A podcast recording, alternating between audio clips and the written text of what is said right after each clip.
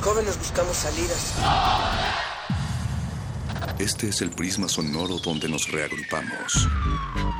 No ponemos música, la disparamos. No hablamos o leemos. Vivimos el lenguaje. Todo esto es el riesgo de una zona libre. No sentimos. Explotamos.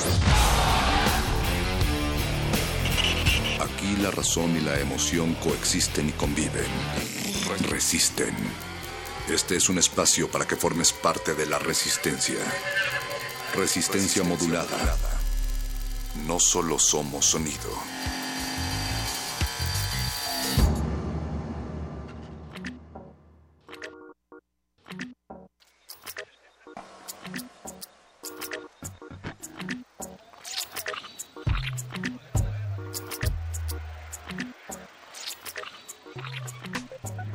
Orejas ansiosas que nos escuchan con las manos, con los pies y con el cabello. Les damos eh, un, un gran saludo a este lugar del que nunca se han ido realmente, a este espacio húmedo pero ideal en donde todo puede escucharse, todo puede verse, todo puede olerse y desde luego todo puede tocarse. Toca, juega y resiste. Estás escuchando Resistencia Modulada a través del 96.1 de FM. También le damos la bienvenida a nuestros amigos de www.resistenciamodulada.com y pues les recordamos que ustedes no sintonizan Resi- Resistencia Modulada. Resistencia Modulada lo sintoniza a ustedes. Natalia Luna, te veo seca a pesar de la lluvia. Perro muchacho, estoy apenas absorbiendo todos los sonidos que vamos a tener en esta cabina, porque hoy viene, viene una noche en la cual no solamente los sonidos, pero estarán cargados también de poesía, llegará también más adelante el séptimo arte a través de la memoria colectiva, un documental que se está haciendo de Ayotzinapa.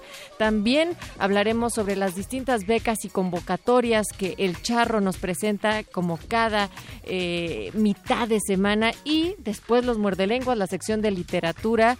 También nos presentarán eh, una propuesta que tiene que ver con las biografías. El modernísimo hablará sobre los dos años de Ayotzinapa. En fin, tenemos un cartel bastante largo. Tenemos un cartel eh, bastante largo, quédense en sintonía y pues queremos que nos digan de qué número calzan, quiénes son, en dónde están y sobre todo qué quieren sentir con los oídos esta noche, porque es muy especial, se trata del último 28 de septiembre de 2016. Para eso tenemos vías de contacto como Facebook Resistencia Modulada, Twitter arroba R Modulada y pues la página ya la conocen, pero también nos pueden escuchar en www.radiounam.unam. Queremos que también nos vean, que le pongan rostro a estas voces y mañana está la invitación para que ustedes asistan aquí a Adolfo Prieto 133 en la Colonia del Valle, aquí en Radio UNAM. La sala Julián Carrillo les espera como cada jueves con una sesión del repentorio de los muerdelenguas y después en la música la sesión doble de Pepe Muciño y Laura Murcia. No me digas, ¿y cuánto cuesta eso, Natalia?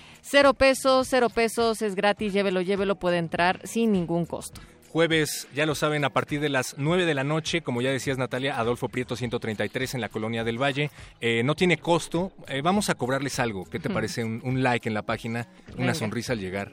Bueno, y nosotros les regalamos toda una sesión de improvisación y música. Del otro lado del cristal esta noche, perro muchacho, Claro, claro. quienes van a estar estampando algunas palabras contra nuestras frentes, es el señor Memo Tapia en la producción, está por ahí también Oscar Sánchez y como siempre el señor Agustín Mulia rapeándole en los controles. Ya anda llegando por ahí el doctor Arqueles, empiezo a sentir eh, La todos- vibra es una vibra así como que te da de, de conocimiento, de... Sí, me, me siento más inteligente, sobre todo viendo a Yeso también del otro lado del cristal y a Paco de Pablo, eh, pero sobre todo todos ustedes del otro lado de la bocina que hacen que la resistencia sea posible.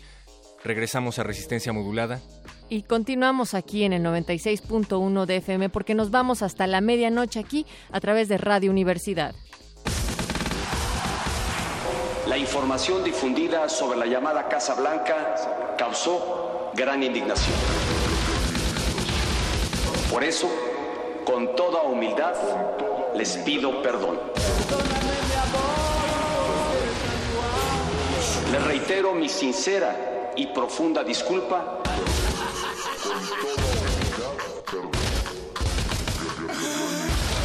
En carne propia sentí la irritación de los mexicanos.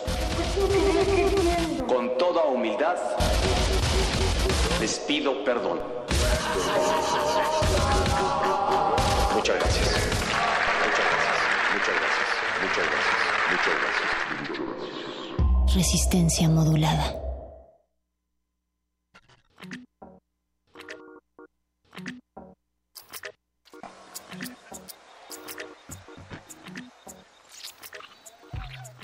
Les prometimos palabras y sonidos y por ello hay tres invitadas de lujo en esta cabina resistente de Poética Sonora, perro muchacho. Poética Sonora, un proyecto del Laboratorio de Literaturas Extendidas y otras materialidades.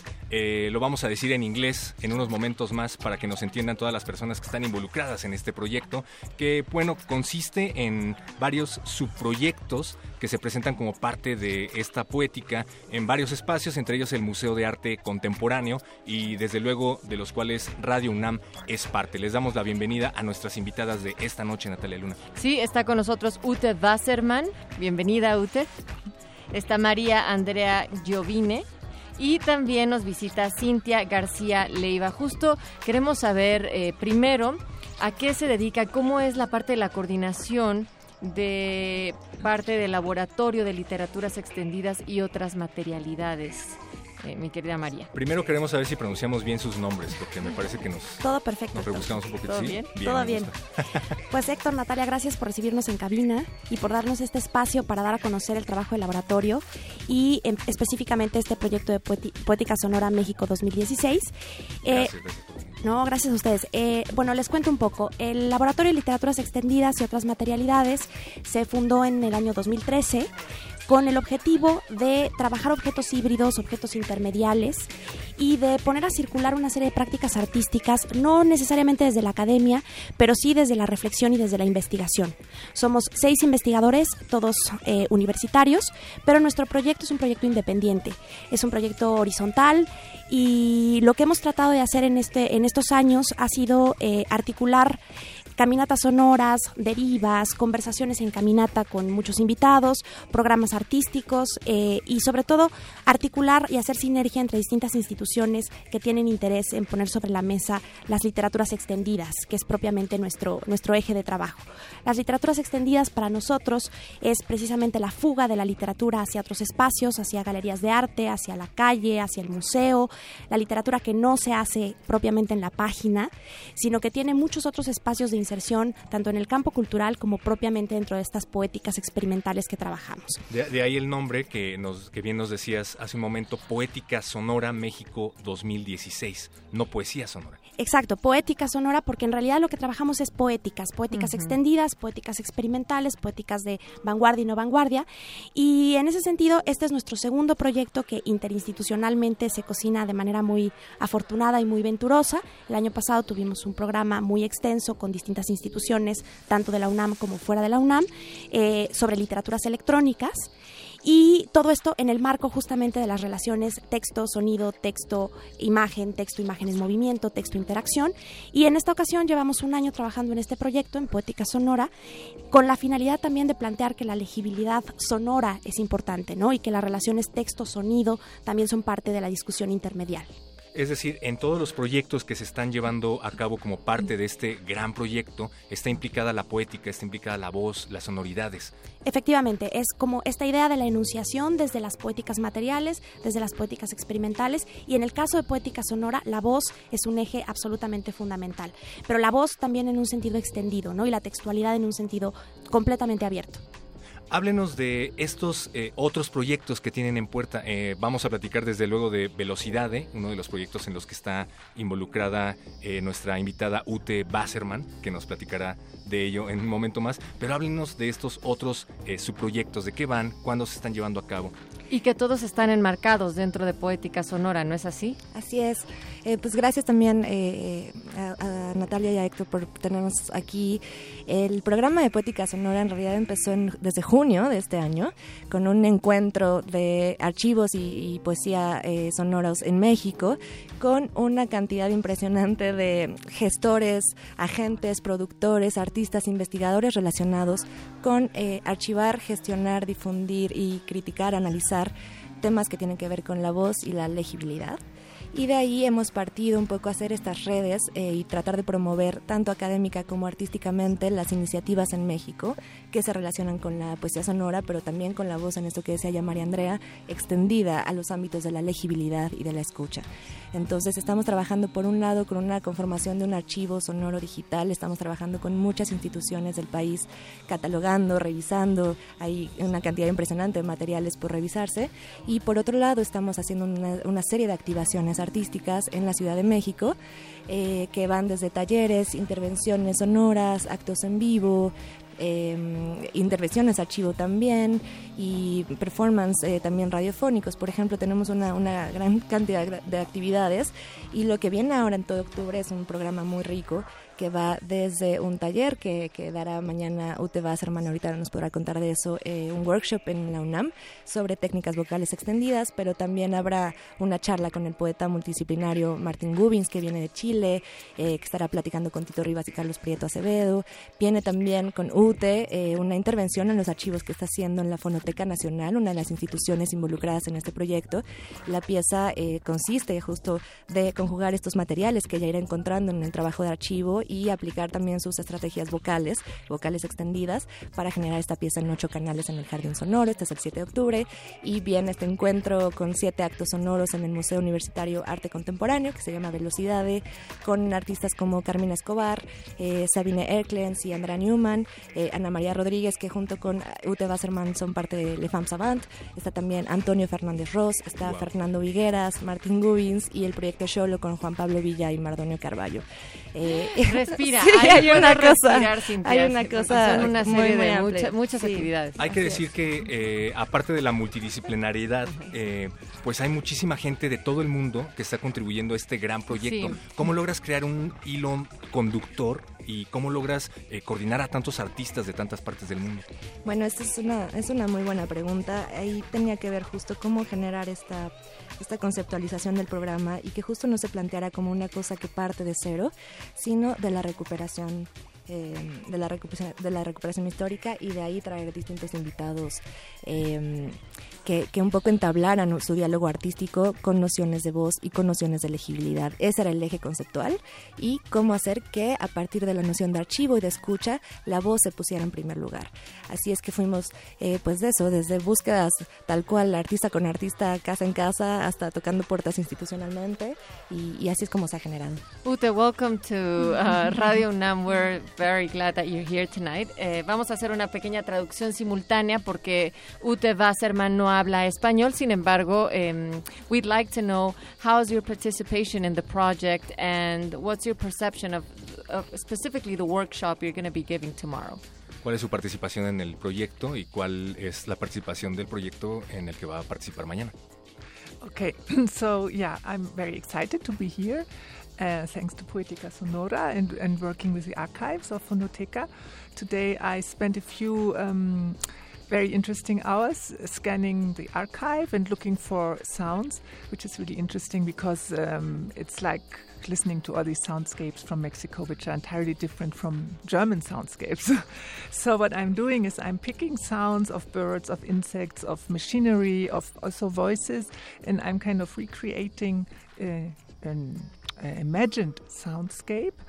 And um, um, putting it in relation with my voice. So, you know, my voice dissolves with the sounds, it tunes in, it counteracts, it it's a kind of um, yeah voice soundscape in the garden and it's also interesting because the speakers are set up in a way that the people can walk Okay, Ute, I'm sorry to interrupt you.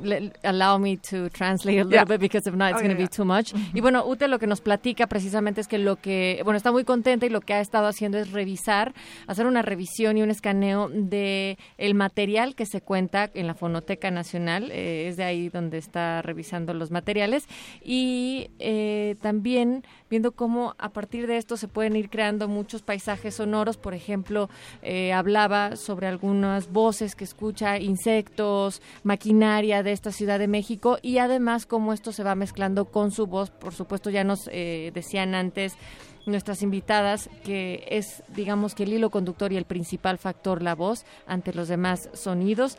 Y, eh, bueno, finalmente esto también se va combinando con un paseo sonoro que se puede ir dando al, al tiempo en el que se va a poder escuchar eh, la pieza. Yes, and then I, I, just want to say a few words about my voice. I use my voice like a quite extreme sound instrument. Um, so this is what I'm going to do in the workshop. Um, it's um, about extended vocal techniques and how to use them in different contexts. So um, yeah, that's what I'm going to do tomorrow. Like you know, sounds of breathing, trills, and and screams and tremolos, uh, like a whole soundscape of the voice basically, and how you. I understand it's for vocal narrators, right? So um, then yeah, how to apply it to your personal practice. So that's what we're going to do tomorrow. Algo que se me había eh, ido comentar un poco es que también ella estaba poniendo en comparación los paisajes sonoros de Alemania en contraste con los mexicanos que son muy distintos y en particular del el workshop que va a tener mañana eh, que, que tiene que ver con las técnicas vocales extendidas es usar la voz como un instrumento en condiciones incluso muy extremas o la propia voz llevarla a extremos desde lo trémulo hasta los gritos e incluso visualizar también entender a la voz como un paisaje sonoro propio. Entonces esto es lo que van a estar haciendo el día de mañana en el workshop de UTE y pues ya estamos más que antojados, perro muchacho. Así es, y hay que decir que además de UTE Basserman, pues eh, van a participar, como bien decíamos, artistas de otras partes del mundo, también mexicanos, eh, como cuáles, mi querida María Cintia. Bueno, algo que es muy importante es justamente esa articulación entre la escena internacional y lo que están haciendo nuestros artistas mexicanos, que también tienen una trayectoria muy importante. Entre los artistas mexicanos van a participar Fernando Vigueras, por ejemplo, Antonio Fernández Ross, eh, el colectivo Cholo, que está conformado por Mardonio Carballo y por Juan Pablo Villa. Eh, y en realidad, pues un poco también, como decía Cintia, el espíritu de este proyecto ha sido la recuperación del trabajo de otros espacios que han trabajado ya con la voz, como propiamente Casa del Lago con Poesía en Voz Alta y el Museo del Chopo también con, con, esta misma iniciativa de las literaturas extendidas. Pues compartan por favor las redes para que toda la resistencia pueda acudir e interesarse más por el evento. Claro que sí, todo el programa lo pueden encontrar en poéticasonora.mx y en el hashtag eh, poéticasonoramx. Muchísimas gracias, María Andrea Llovine, coordinadora interinstitucional del encuentro por parte del Laboratorio de Literaturas Extendidas y otras materialidades, y también, por supuesto, a Cintia García Leiva, también coordinadora general de, de este evento de Poética Sonora. Y thank you very much, muchísimas gracias nuevamente a Ute Wasserman, invitada de Poética Sonora también. Thank you. Esta pieza de la que nos estaban platicando va a ser mañana, ¿en dónde, perdón? No, eh, la pieza en Fonoteca es el 7 de octubre en el Jardín Sonoro a las 17, eh, 19 horas, es entrada libre, y el MOA, que es el 9 de octubre a las 16, 18 horas, perdón. ¿Y el workshop el mañana es? El en... workshop es en la Casa Universitaria del Libro, en la Colonia Roma, a las 5 de la tarde, todavía pueden llegar, eh, aprovechen este taller con Venga. un té. Muchísimas gracias. Nosotros en esta resistencia modulada hemos eh, emprendido un viaje por la memoria y por aquellos movimientos que transforman nuestra realidad social. Y por ello, en unos momentos más, vamos a platicar sobre el documental Ayotzinapa en mí de Tito Román Rivera. La voz y la guitarra como cómplices musicales jamás agotarán las posibilidades creativas. Una nueva oleada de cantautores se avecina en la Ciudad de México. Cultivo de Ejercios presenta a Pepe Musiño Miradas inmortales. y Laura Murcia. Y en Muerde Lenguas, el flow combativo de la voz de Afromega. Jueves 29 de septiembre, 21 horas. En vivo desde la sala Julián Carrillo. Asiste al concierto en la estación. Adolfo Prieto 133, Colonia del Valle. O escúchalo en vivo a través del 96.1 de FM. Resistencia modulada y Radio UNAM invitan.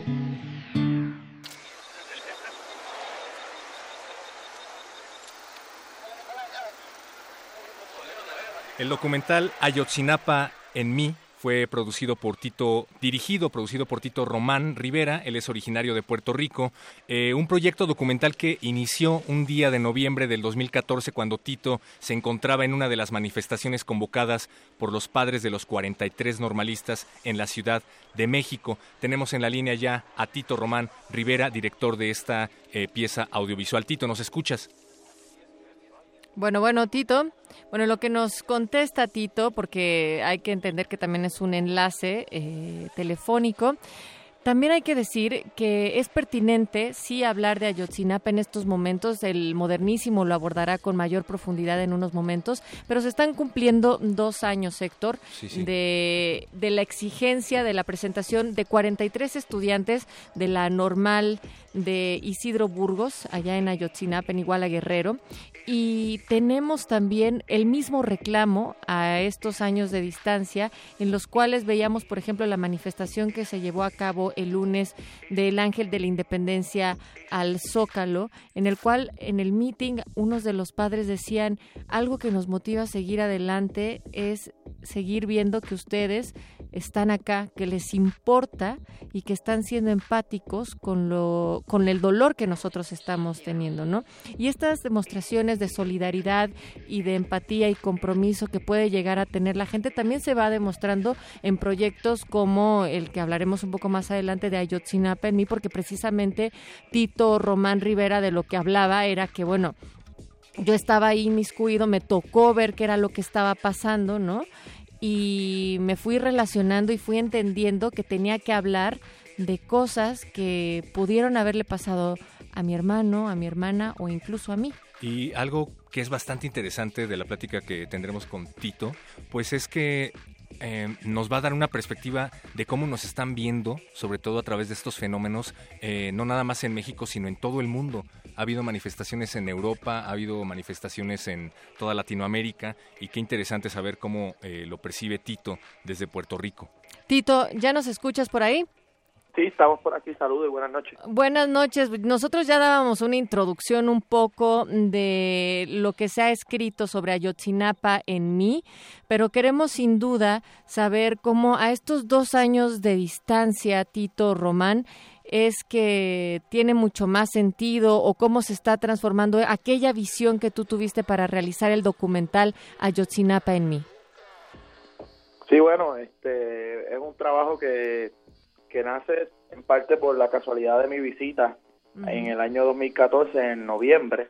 Nosotros estuvimos participando de las manifestaciones, las movilizaciones que se dieron en Ciudad de México y fue ese día que, que pues, comencé a filmar con el propósito de, de subirlo a las redes sociales, pero fueron sucediendo una serie de situaciones en que fui contactando activistas en la misma manifestación, en que pues surgió la posibilidad de hacer la entrevista, pues ya ahí nació el proyecto y pues ya lo trabajamos por un año y ocho meses, digamos.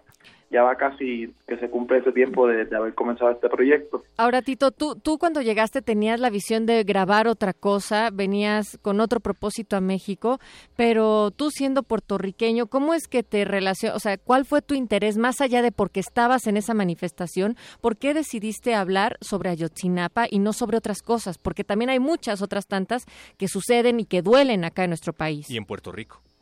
Claro, lo que sucede, para que conozcan un poco de mí también, no, no soy cualquier cineasta, el trabajo que yo hago en Puerto Rico es un trabajo político, un trabajo de lucha social también. Ya llevo 15 años involucrado en los movimientos sociales en Puerto Rico. Y entonces, pues, son inquietudes que yo tengo personales que se extienden no solamente a Puerto Rico, sino al resto del mundo y especialmente a Latinoamérica. Entonces, pues, el caso de ellos, cuando sucedió en septiembre, toda esa noticia eh, llegó a Puerto Rico y a nosotros pues nos, nos impactó, nos estremeció. Y no solamente a mí, sino también a otros artistas como por ejemplo René Pérez de Calle 13, que pues, mientras otros artistas en los Grammy, artistas mexicanos decidieron mantener silencio, él decidió alzar su voz y solidarizarse también, porque no importa, esto es un asunto de derechos humanos, esto no es una cuestión de nacionalidad, de, que si pues yo soy boricua o aquel es europeo, no, es un asunto de derechos humanos que merece la atención del planeta entero. Entonces, al yo eh, enterarme también de la situación que había acá, de un poco de persecución también con ciertos periodistas, en la cual ya se ha evidenciado que ha habido varios asesinatos a periodistas en Veracruz, por ejemplo, pues yo entendía que, hacía falta un proyecto de solidaridad de comunicadores de otras partes del mundo que hablaran sobre el caso para crear esa presión internacional. Y bueno, ¿y por qué Ayotzinapa? Porque pues yo eh, fui estudiante, me, inicié en los movimientos estudiantiles, eh, pude compartir en el año 2001 en Guadalajara con, con miembros del movimiento estudiantil mexicano. Ya yo tengo unos vínculos establecidos, una solidaridad y somos afines en muchas cosas. Este Y pues participé de esa manifestación del 20 de noviembre por casualidad. Yo venía para los Juegos eh, Centroamericanos en Veracruz. Yo estoy haciendo un documental de un boxeador puertorriqueño y ese era mi propósito de, venir a México, pero pues sucedió lo que sucedió. Participé de, de la manifestación del 20 de noviembre y pues dije, ¿por qué no? ¿Por qué no hacer un trabajo de solidaridad este y aprovechar la oportunidad para que para que México también sienta que no están solos, ¿no? Ahora que mencionabas algo tan importante, Tito, como las amenazas, las desapariciones de periodistas en torno a este y a otros muchos casos en México, eh, ¿cuáles fueron las dificultades a las cuales tú te enfrentaste a la hora de hacer este documental, a la hora de conseguir testimoniales? Mira, yo creo que la gente que está envuelta en la lucha de Dioxinama está clara de la importancia que tiene que su mensaje llegue a nivel internacional porque es que el mensaje, la presión va a venir de afuera. Eh, hay un, la, ciudadanía mexicana ha perdido el control sobre su gobierno. Entonces hace falta que las entidades internacionales, los foros internacionales comiencen a crear una presión sobre el gobierno mexicano para que atienda estos asuntos, para que cambie su política.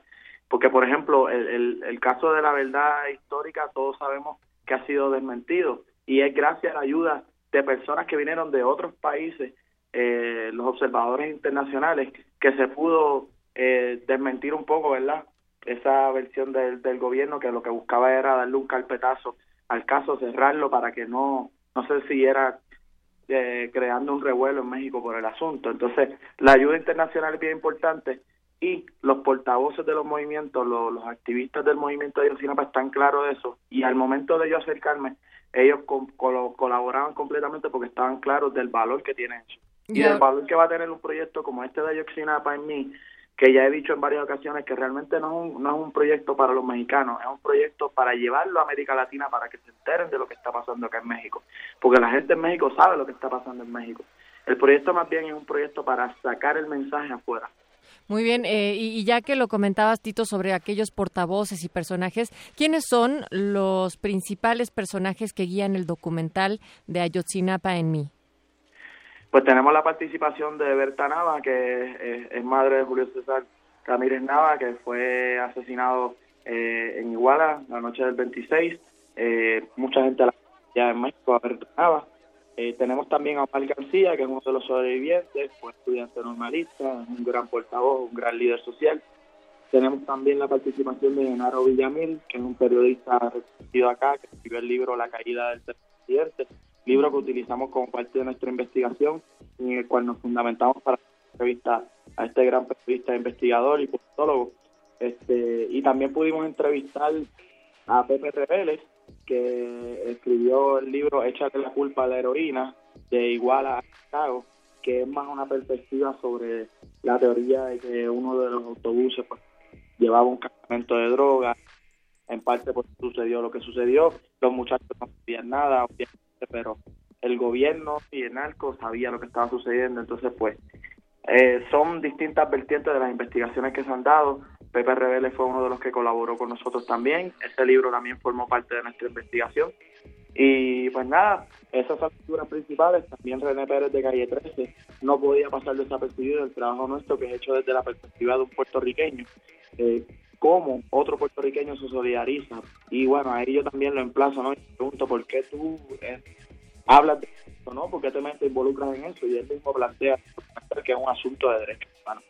Eh. Este, y estamos en no solamente los puertorriqueños, estamos toda América Latina está con México, está con el caso de y con los otros casos que sabemos que en la búsqueda de los 73 se ha destapado, como decimos en Puerto Rico, una olla de grillos, porque al, al escarbar hemos encontrado, han encontrado y, pues todos y pues nada, no es como, la, la, gota que derramó la copa, pero igual todos los demás significan y tienen el mismo valor y pues ellos levantamos la bandera la lucha. Sin duda, y hay muchísimas formas eh, de ir contando todas estas historias, pero sobre todo de generar solidaridad y que la comunicación justo sirva para ir entendiendo qué es lo que pasa y cómo podemos juntos trabajar para que no vuelva a suceder.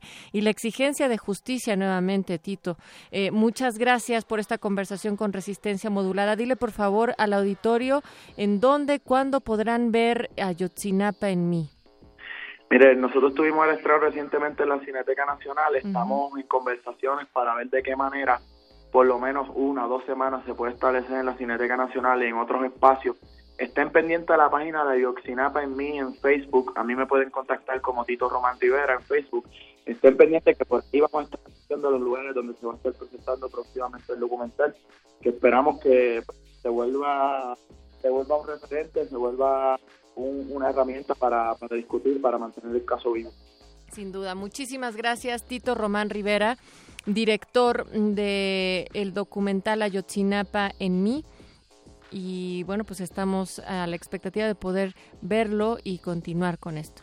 Muchas gracias, saludos a todos ustedes y gracias por la oportunidad de entrevista. No, a ti, muchas gracias. Gracias, Tito. Cineasta de la resistencia, como bien decías. Vamos a escuchar una canción que, por cierto, tiene que ver bastante con este tema. Se llama Boy 44 eh, o Muchacho número 44, el tributo yacero de Todd Clauser y John Medesky a los 43 de Ayotzinapa. Todd Clauser, eh, quien ha colaborado ya aquí para eh, con nosotros, con Resistencia Modulada, pueden encontrar su presentación aquí en la sala Julián Carrillo junto con A Love Electric en nuestro canal de YouTube. Estuvimos también cubriendo su presentación con Medesky en el festival Ars Futura, también la pueden encontrar en el canal de Resistencia Modulada de YouTube. Todd Clauser dice que es imposible ser músico en México sin ser consciente de lo que pasa a nuestro alrededor. Y si a ustedes les gusta lo que está a punto de sonar, pues échenle una oreja porque justo son una, una colección de canciones que estarán siendo, eh, se van, van saliendo poco a poco de manera independiente como Boy 44, como lo decías, perro muchacho. Así es que vamos a disfrutar de esta propuesta que tiene que ver con todo y sobre todo además ya viene incluso el modernísimo para seguir hablando sobre el tema de Ayotzinapa.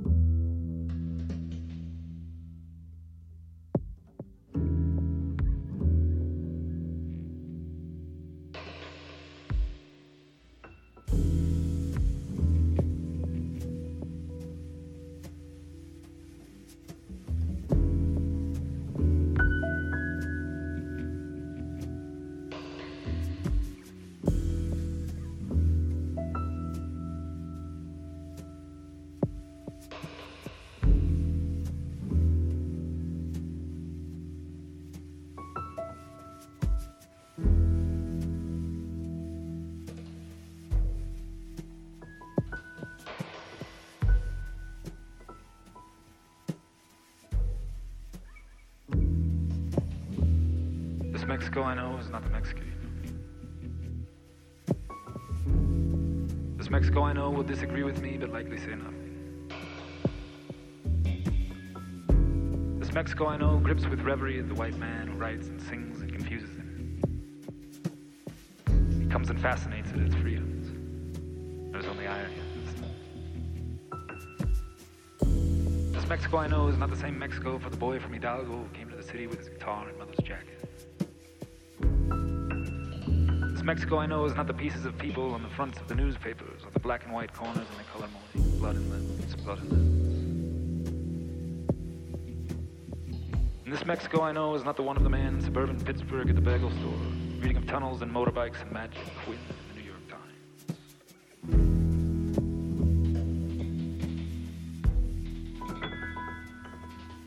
This Mexico I know is being visited by the empty.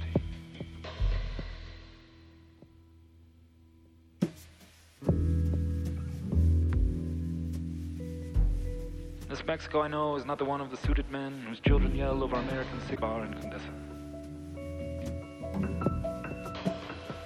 This Mexico I know is not the race to predictability, on and in the television songs gifted by governments, the family on the ranches of the. This Mexico I know sees itself in everything, wondering where it fits.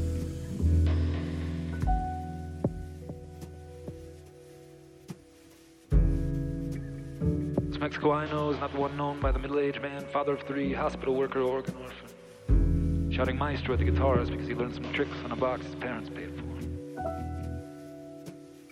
This Mexico I know is not the one of the president with extended chest at the cheap podium in front of his employees, purposefully syllabic. We are defending our institutions.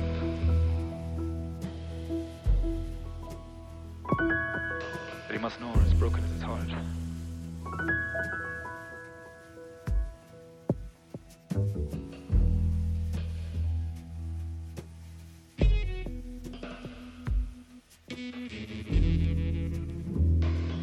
This Mexico I know needs no sympathy whether it asks for it or not.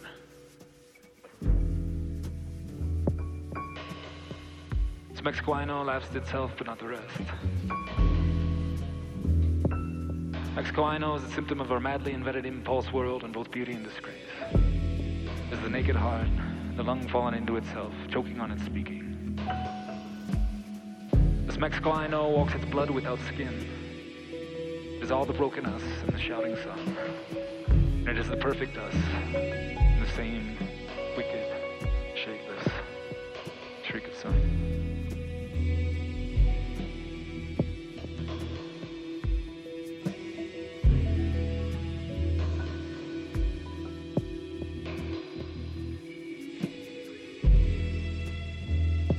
This Mexico I know is trying to find the bright in me.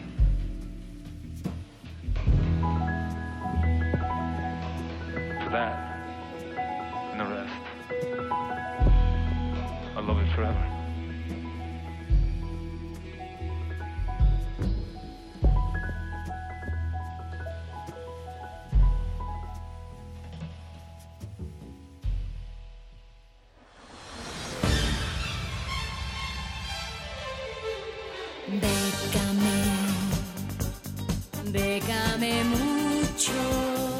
Mucho. La guía para becas, premios, concursos, apoyos, financiamientos, residencias, convocatorias. Déjate becar. Estás en manos de expertos.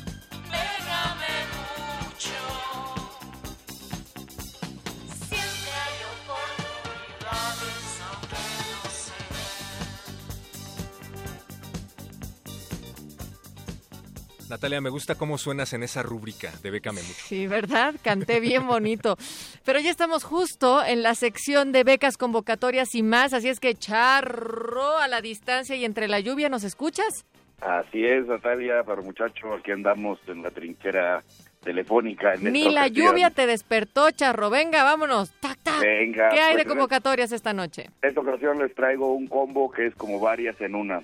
Me refiero al que es el Festival Internacional de Cine en Guadalajara, alias TIC, por sus iniciales, y cierra el próximo 28 de octubre a las 6 de la tarde. Son varias categorías, así que presten atención, ya que convoca a productores y realizadores de Iberoamérica para que inscriban sus películas en esta edición del festival, que se llevará a cabo del 10 al 17 de marzo del próximo año. Se considerarán aquellas producciones de México, Latinoamérica, España y Portugal realizadas en 2016 o principios de 2017, pero que sean estrenos en México. El primero de los premios o subcategorías que maneja este festival internacional es el Premio Mezcal a la mejor película mexicana. Eh, no quiero saber en qué consiste el premio Mezcal todavía, eh, pero sí tengo entendido que participan largometrajes de ficción y documental que tengan su estreno en cualquiera de las secciones del festival en su edición número 32. Pero queremos eh, en números, mi querido Charro. Ya sé, ya sé, ese chelín que siempre Por nos favor. aturde un poco en este, en este rubro del premio Mezcal a la mejor película mexicana, no se van a llevar su Mezcal, Oh. pero la mejor película mexicana Pero será acreedora compras. de 500 mil pesos, otorgados al director, y hay también un premio del público de 100 mil pesos también otorgados al director. Otra categoría, ¿sí? Sí, échale, échale. La otra categoría que maneja este festival es el largometraje iberoamericano de ficción. Con una duración mínima de 60 minutos. Ya me iba a adelantar yo luego, luego. Y además que el chelín precisa, ya baja ahí un poco las cantidades, Charro.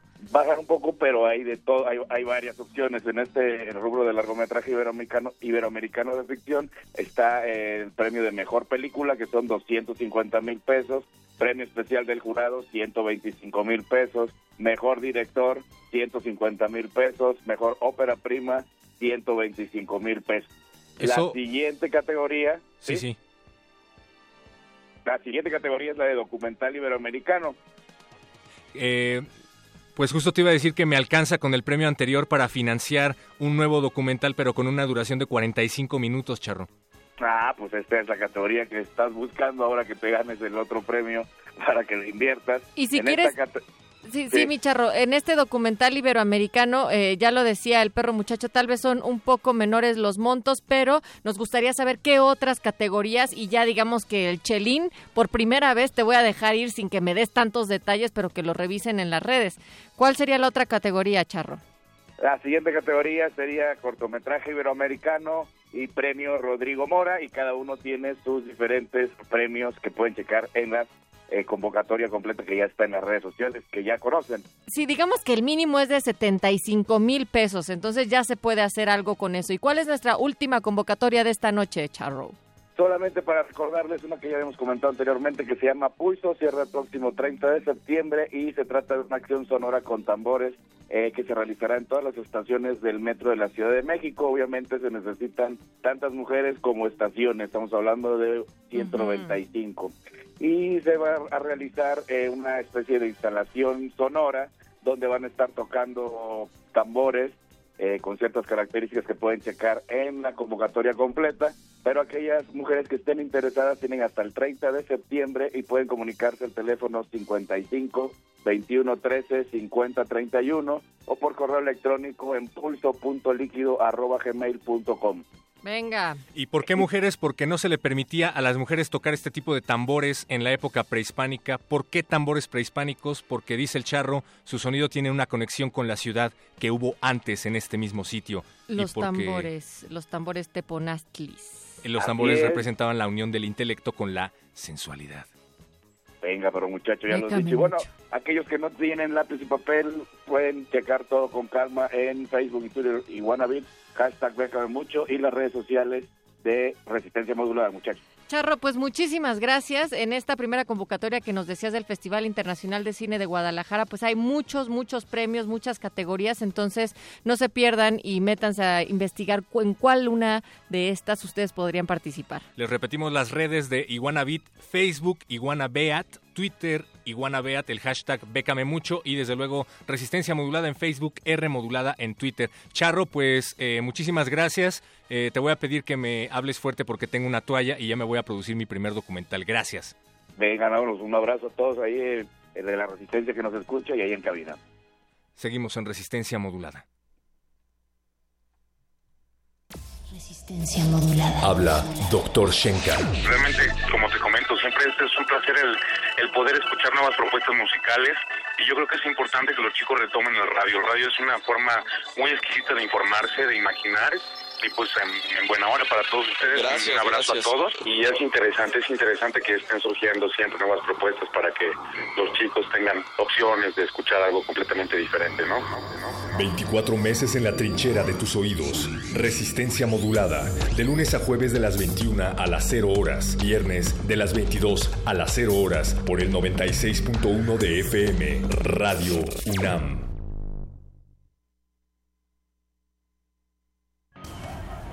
Resistencia. Esta es tu tribuna de opinión.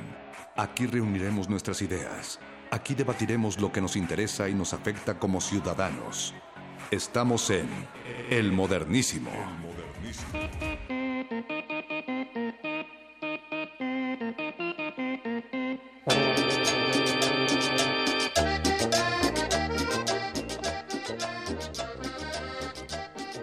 Buenas noches a todas y todos ustedes. Bienvenidos a esta noche del modernísimo. Esta es la sección de derechos humanos, temas públicos y salvaje pop de resistencia modulada.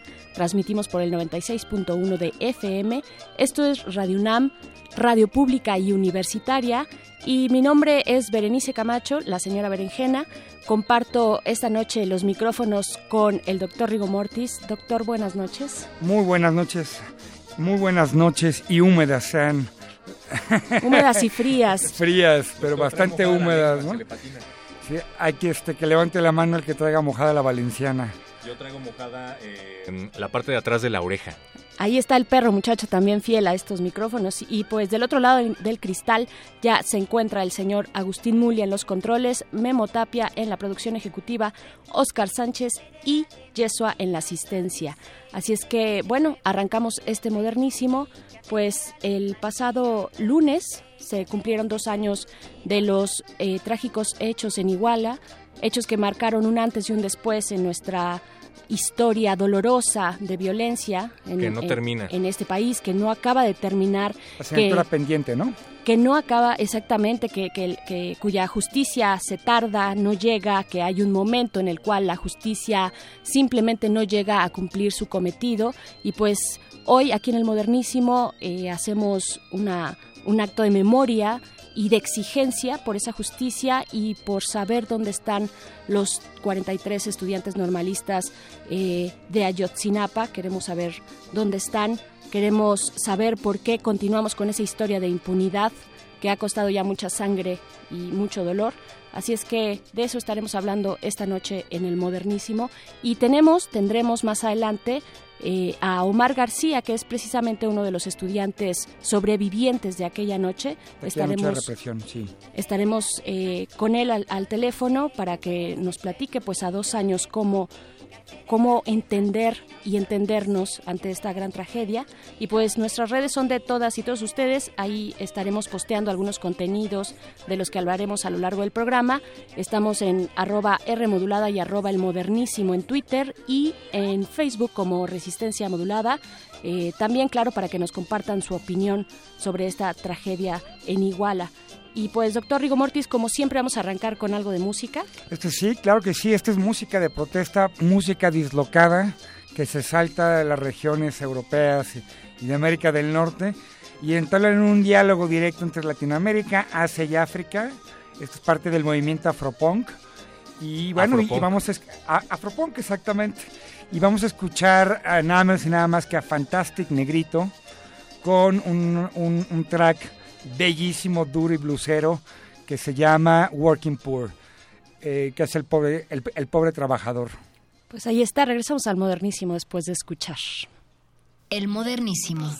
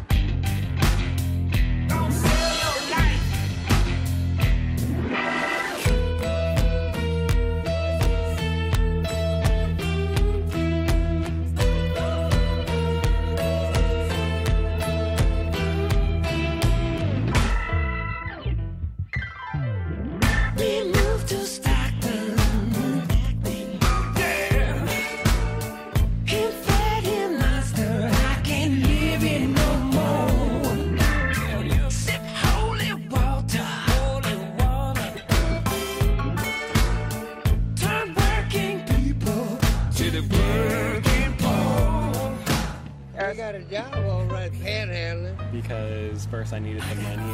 Right now, I'm like saving up to pay back my loan. I think it sucks, though. It shows that maybe minimum wage isn't Because I can't afford to live here anymore. You ain't making enough money. Working just to survive? Keep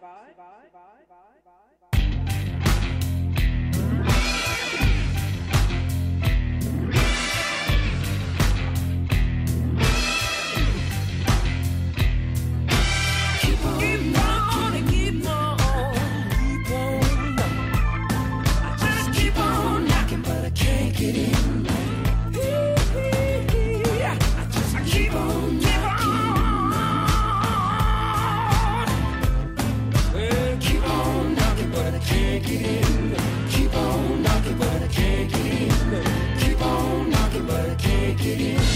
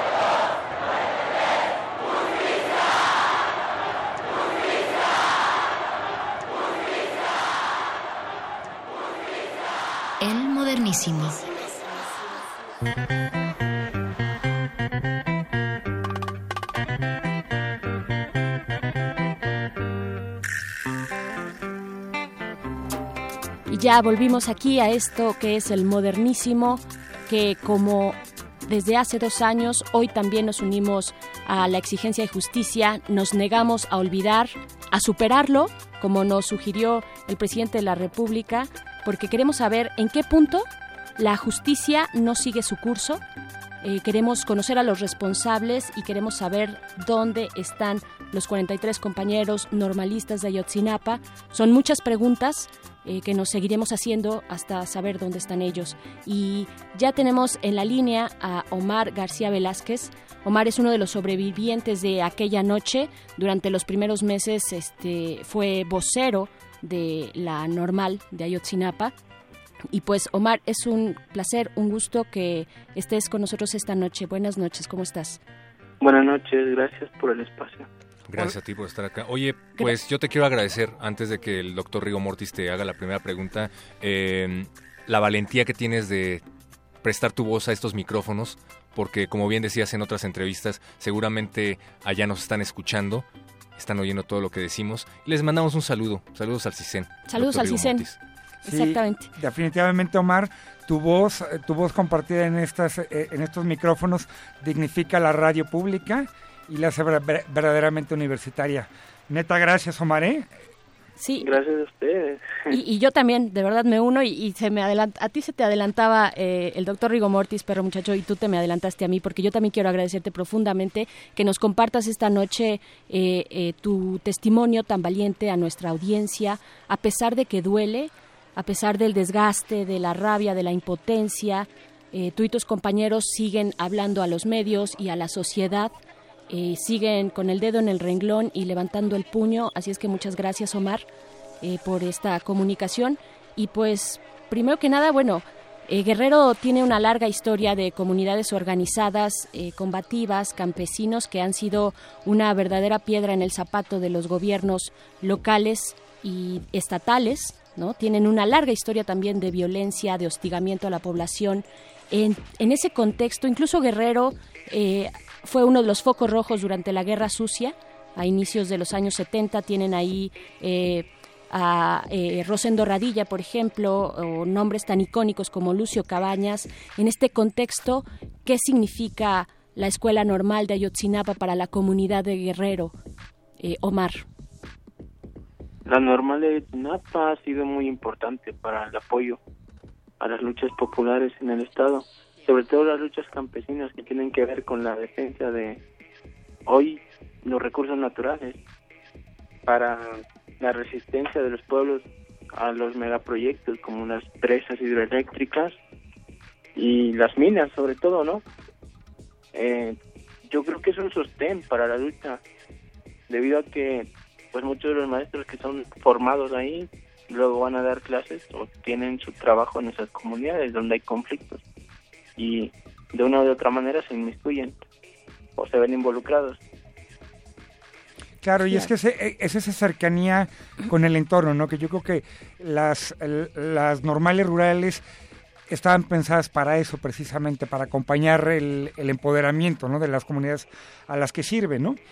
Eh, ¿qué, hay, ¿Qué hay de ese estigma que se mantiene, ¿no? A dos años, eh, en donde, en donde en lugar de justicia lo que hay es pues, una campaña de estigmatización de eh, tan- tan- tanto de quienes sobrevivieron como tú, quienes este quienes claman justicia en las calles, de los de los propios este eh, padres y familiares e incluso hasta de las organizaciones involucradas, ¿no? A, do- a dos años que hay de esa campaña, ¿no? De desprestigio, de criminaliz- Y de criminalización. criminalización. Y de criminalización. De ustedes, de ti eh, también, Omar. Pues ha sido una constante. La política de arriba, los gobernantes acostumbran ya a hacer eso con los movimientos sociales. No puedes protestar porque eres un criminal, no puedes oponerte a ningún proyecto porque resulta ser un criminal y normalmente eres llevado a la cárcel, asesinado o desaparecido. Eh, en estas en estos dos años lo que hemos visto es una campaña tremenda, o sea, siempre vinculando a los estudiantes, a los sobrevivientes, a mí con los rojos. Sí, y a los simpatizantes también del, del movimiento. Omar García, eh, te vamos a interrumpir un momento, vamos a hacer un enlace con nuestra hermana frecuencia de amplitud modulada, el 860, el alma mater del cuadrante. Por favor, no nos cuelgues, seguimos aquí en Resistencia Modulada, el modernísimo.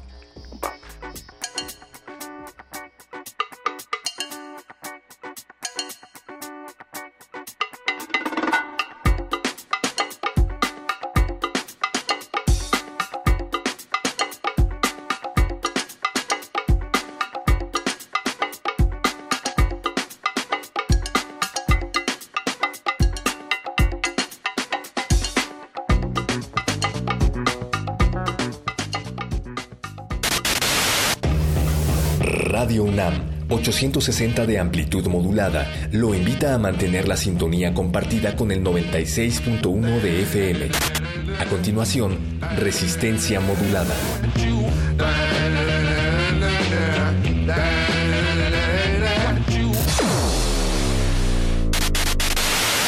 El modernísimo.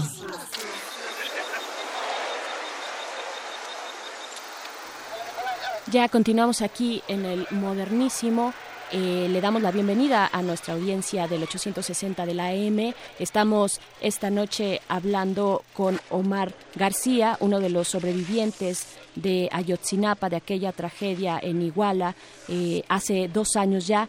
Y Omar, nos estabas contando, comentando de la criminalización que se ha volcado sobre ustedes y sobre y, vaya y sobre la protesta en general en este país es una práctica ya común eh, tildar eh, de, de delincuentes o eh, cuestiones características por el estilo a aquellos que protestan, a aquellos que se levantan. Eh, Omar, nos estabas comentando. Sí, yo creo que la criminalización obedece a una política de Estado que busca desacreditar los movimientos sociales, los movimientos estudiantiles, todo tipo de movimientos, ¿no? Deslegitimarlos ante la opinión pública. Por cierto, una opinión pública que muchas veces ni actúa, un- muchas veces que ni le va ni le viene. En realidad lo que buscan es justificar la represión en contra de los movimientos para que cuando los golpeen, pues la gente diga, ah, está bien que los golpeen porque ya estaban alterando el orden, ¿no? ya era demasiado lo que estaban haciendo, se tiene que aplicar la ley, se tiene que restablecer el orden y esas cosas, ¿no? Sin embargo, pues nosotros no estamos inventándonos un problema, el problema ahí está.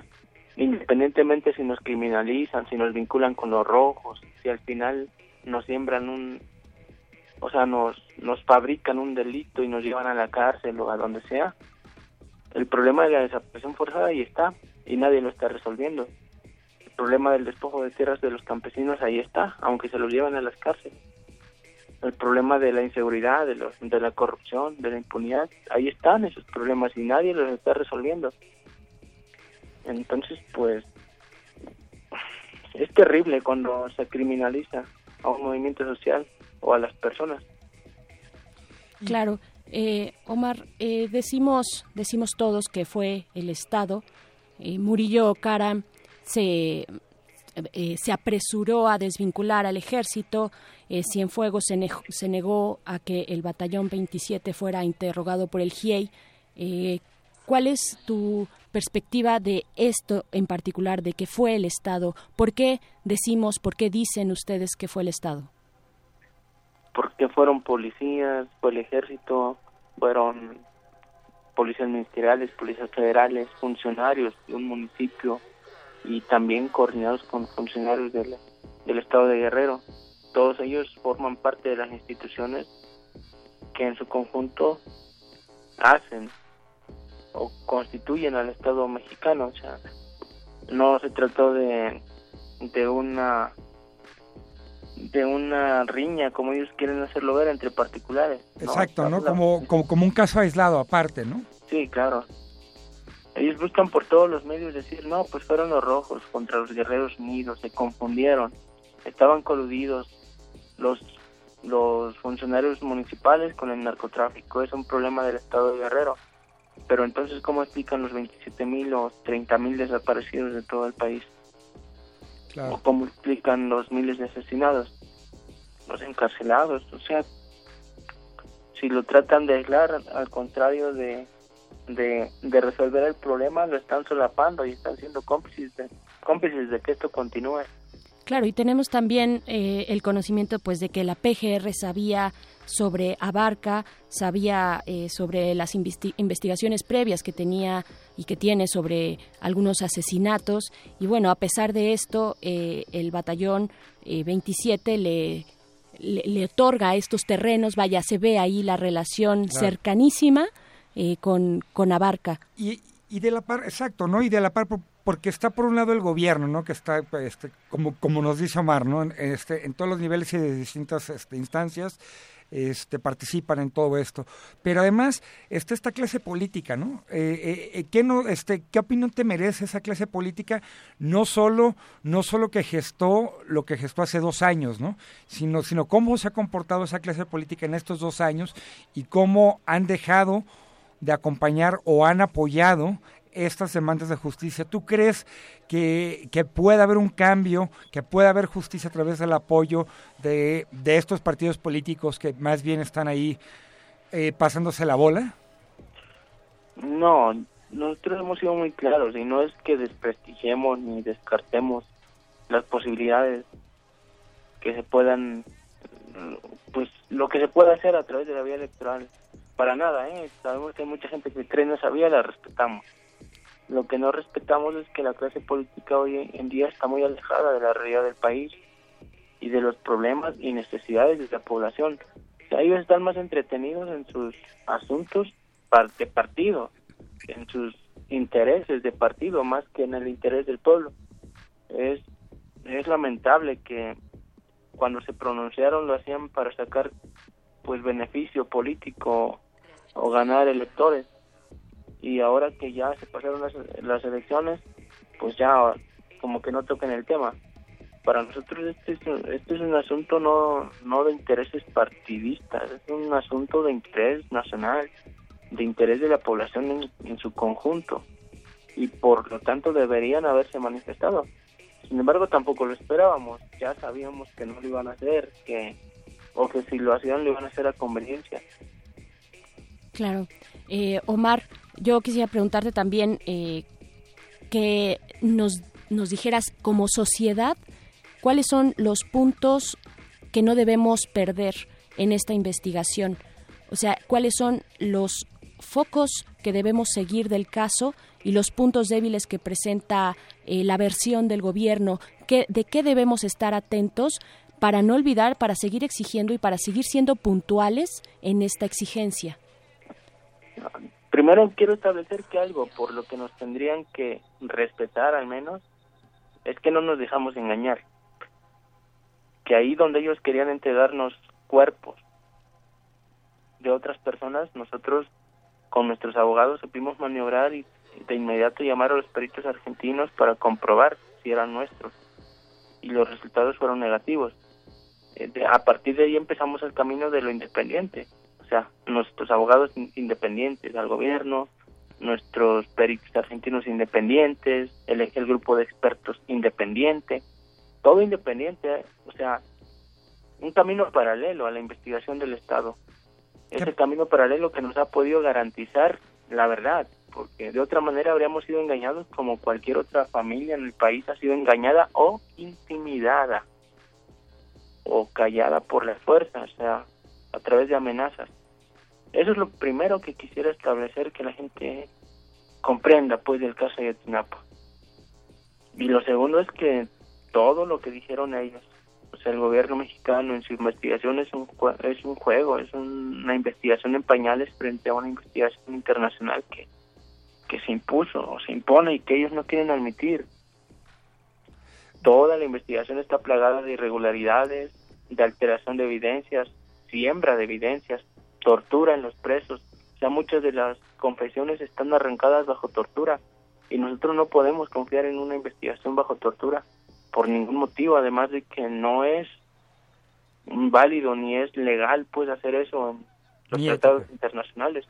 Claro. Claro, claro. Omar, Omar, Omar, eh, bueno, este, antes de, perdón, doctor Rigo Mortis, nos vamos a ir a un corte musical. Omar, si nos aguantas tantito en la línea, solo vamos a escuchar esto, eh, que es un poco de, de la música nueva de, de- de- de protesta de injusticia en América Latina, en la voz de Anita Tijoux. eh, se llama Sacar la Voz. Regresamos para seguir conversando con Omar García, eh, sobreviviente de aquellos hechos de la noche de Iguala. Y esto es el modernísimo. Regresamos en breve. El modernísimo.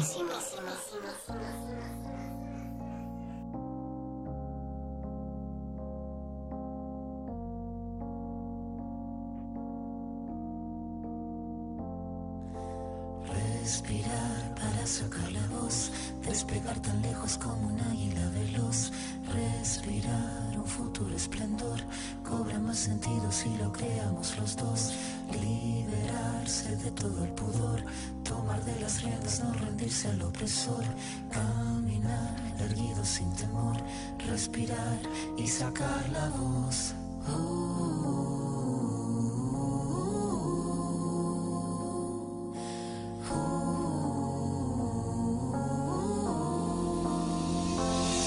Tengo los bolsillos vacíos, los labios partidos, la piel con escama cada vez que miro hacia el vacío, las suelas gastadas, las manos atadas, la puerta de entrada siempre tuvo el cartel que dijo que estaba cerrada. Una espina clavada, una herida infectada, entramada, una rabia colmada en el todo y en la nada. El paso torpe al borde sin acorde cada vez que pierdo el norte.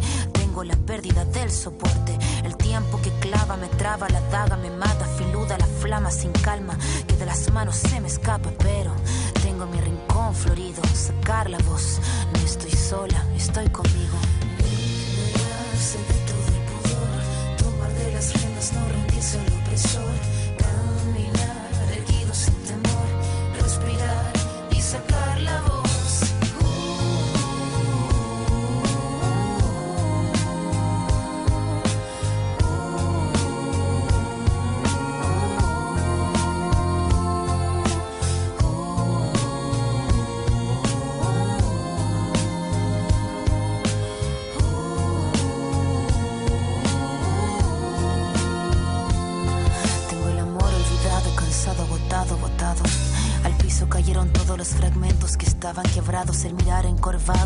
Cerrado. No tengo nada, pero nada suma en este charco. Mandíbula marcada, palabra preparada, cada letra afilada hasta la cresta de la oleada. Sin pena ni gloria, escribir esta historia. El tema no es caerse, levantarse es la victoria. Venir de vuelta, abrir la puerta, estar resuelta, estar alerta. Sacar la voz que estaba muerta y hacer la orquesta. Caminar, seguro libre,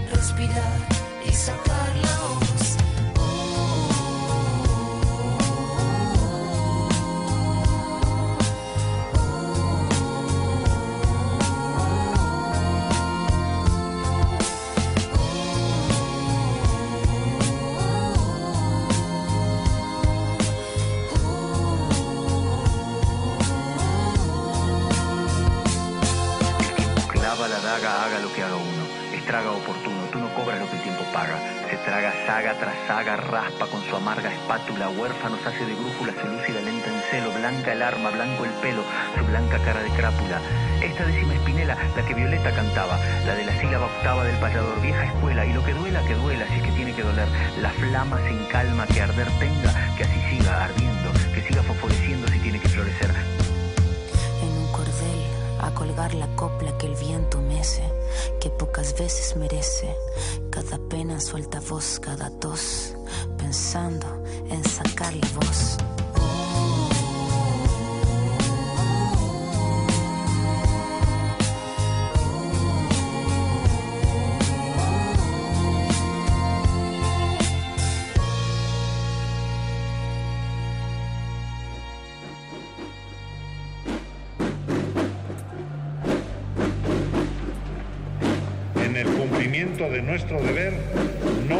Existe razón para amedrentarnos por juicios injustos. No hay una sola evidencia de que haya intervenido el ejército, ni una sola. La honorabilidad de nuestras Fuerzas Armadas está por encima de cualquier sospecha o duda.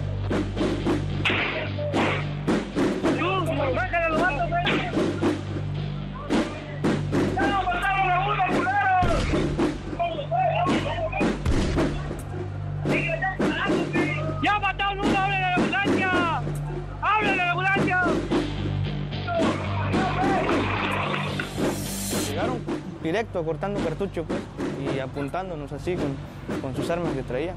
El policía se molesta y nos dice, ¿no? Eh, si no se largan de, de aquí, dice, más tarde vamos a venir por ustedes. Y se van a arrepentir de haber entrado igual. El modernísimo.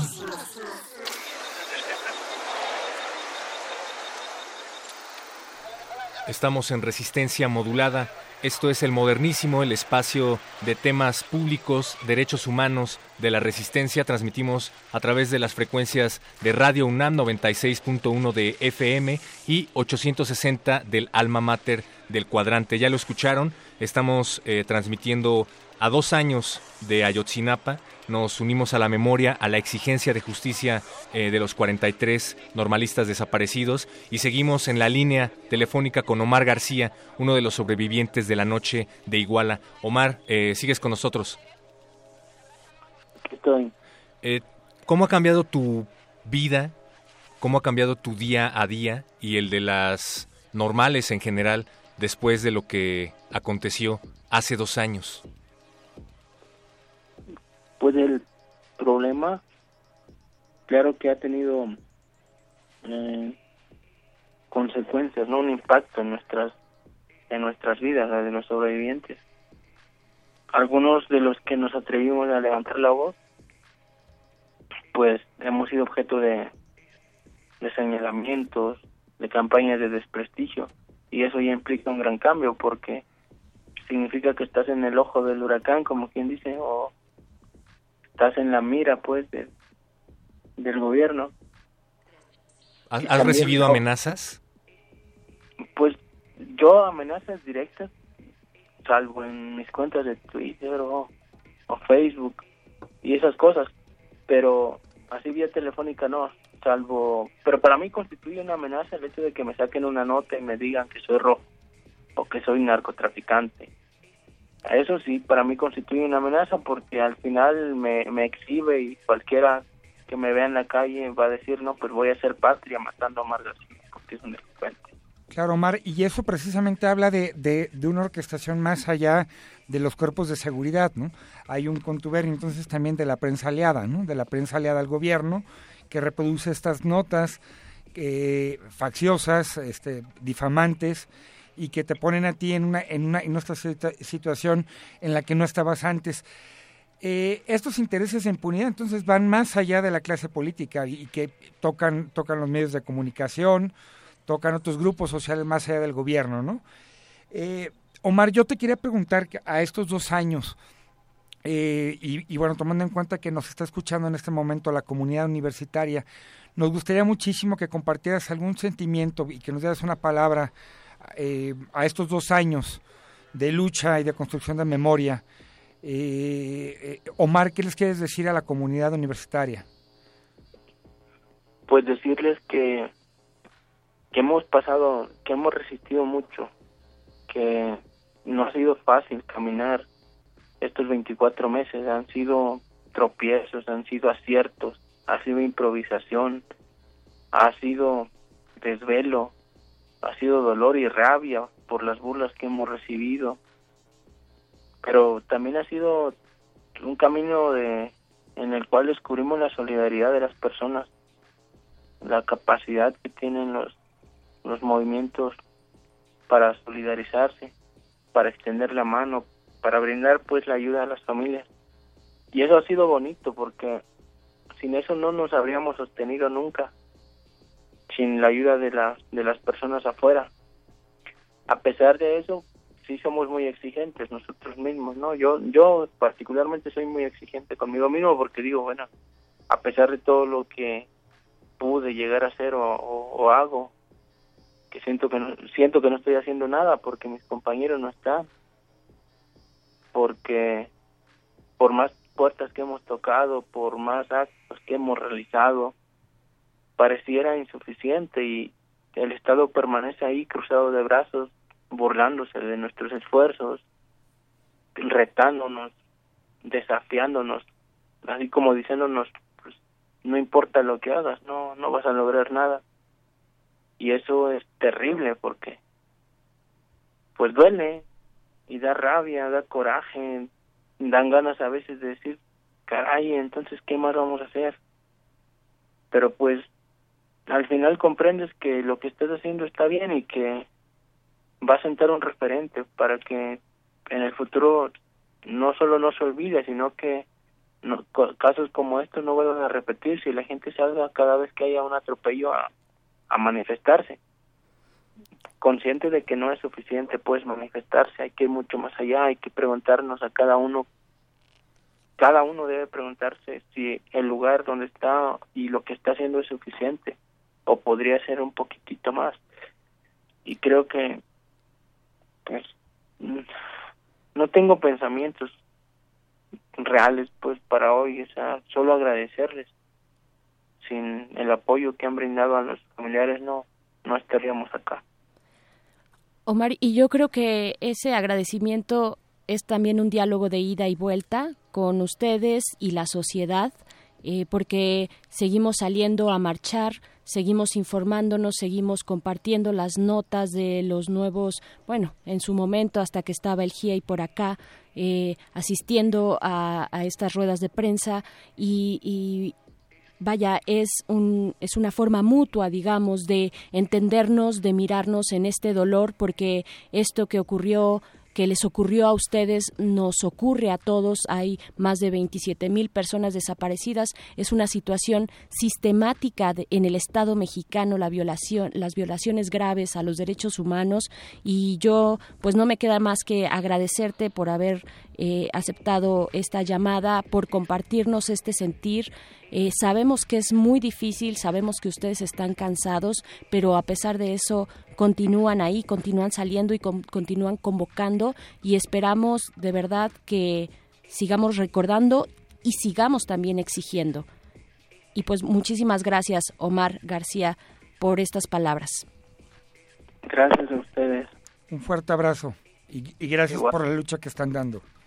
Va, nomás hay que decir a la gente que no nos carguen la responsabilidad de transformar el país a nosotros. Es entre todos. Claro, es algo, es algo que ya se ha dicho, ¿no? Es algo que tenemos que entender que es entre todos y son muchas las luchas que, bueno, se han condensado en el nombre Ayotzinapa, pero, pero efectivamente no es responsabilidad de ustedes, los normalistas, eh, solucionar todos estos problemas con los que venimos cargando como sociedad y como gobierno también. Muchas gracias, Omar. Muchas gracias, Omar, y nos dejas una buena tarea para todos los que estamos escuchando. Gracias. Y pues nosotros nos vamos a ir con un poco de música. Esto que viene como anillo al dedo es del sonido changorama de los consentidos de eh, el modernísimo. La canción se llama Cumbia en caso de emergencia nuclear. Vamos a escucharla y regresamos para despedirnos. Zaratustra vive. Ahora sí acuérdense del calor.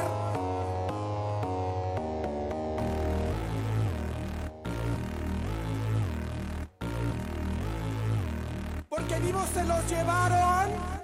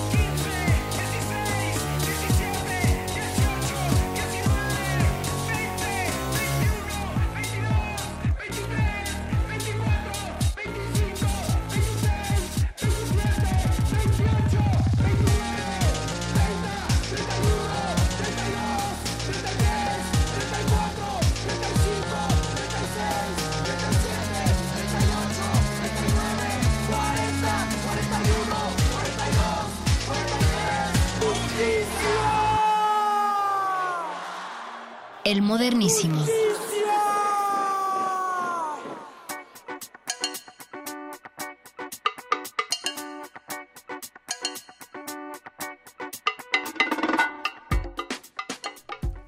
Ya regresamos aquí a este miércoles de modernísimo. Eh, regresamos para despedirnos, pero no sin antes eh, pues recordar también que hoy es el Día Internacional del Derecho a la Información y doctor Rigo Mortis, yo creo que tú eres el indicado para hablar de, esta conmemoración? Pues a mí me pasó en el chisme, más o menos. Creo que, creo que es un, es un día importante para, para, para recordar la importa, este, eh, el valor que tiene la información, no solo en manos del gobierno, ¿no?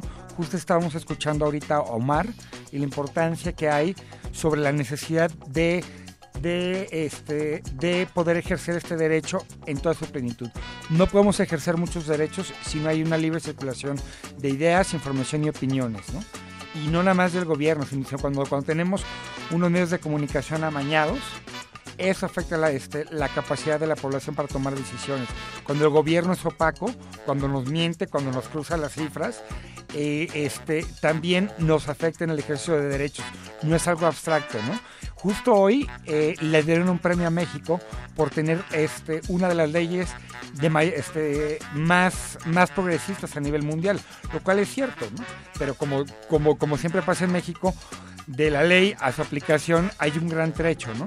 Entonces está bien, aplaudimos el hecho de tener una buena ley hoy en este Día Internacional del Derecho a la Información, pero es momento de dar, de avanzar un pasito más adelante y vincularlo con otros temas, ¿no?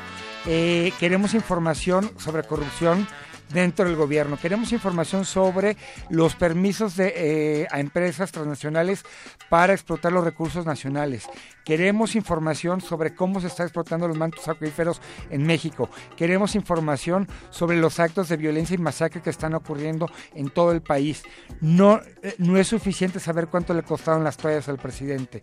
Queremos saber en qué se está gastando la, este, la información. Eso nada más es morbo. Queremos información para ejercer derechos. Y para eso necesitamos impulsar y hacer que la ley que tenemos no nada más esté en el papel, sino que sea una realidad día a día. Entonces, en este día piensen en una pregunta que le quieran hacer al gobierno y entren a www.inai.gov.mx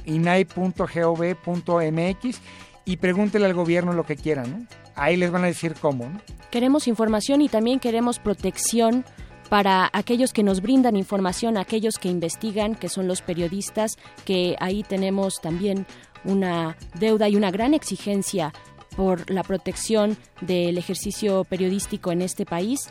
Y pues este modernísimo está por terminar pero antes de que eso ocurra queremos hacerles una invitación pues el día de mañana, jueves 29 de septiembre, estará en la Facultad de Ciencias Políticas y Sociales eh, Fermín Muguruza y el doctor Alderete presentando su libro, que es más bien una novela gráfica, libro titulado Black is Belsa, dibujado por el doctor Alderete en esta nueva versión, una nueva versión que se edita por parte de Caja de Cerillos que si ustedes allá afuera no han leído algo de Caja de Cerillos, tienen que hacerlo, tienen que ir a buscar uno de sus ejemplares porque es una editorial que tiene una altísima calidad gráfica en todos sus libros, en todos los libros que publica.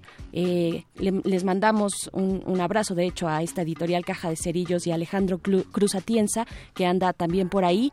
Y pues esta, en esta presentación estará eh, Pacho Paredes, eh, bueno, que ya conocemos, vaya, dentro de todos Amigo sus de títulos, amigo de resistencia, baterista de la maldita vecindad y los hijos del quinto patio, ya se dice ex quinto vato. Eh, de, del quinto patio, ya se dice ex baterista ya para estas alturas. No, la maldita vive por siempre, Sí, ¿no? yo- yo- yo creo, ¿no? Eh, pues él estará ahí en esa mesa acompañando a Fermín Muguruza y el- al doctor Alderete. Y si ustedes no ubican a Fermín Muguruza, como a mí me había pasado hace- hasta hace poco, tal vez les suene más el nombre de la banda de la cual él era vocalista, que es la banda Negu Gorriak. eh, esta banda legendaria del País Vasco de inicios de los 90, eh, muy cercana por ahí al estilo de Mano Negra.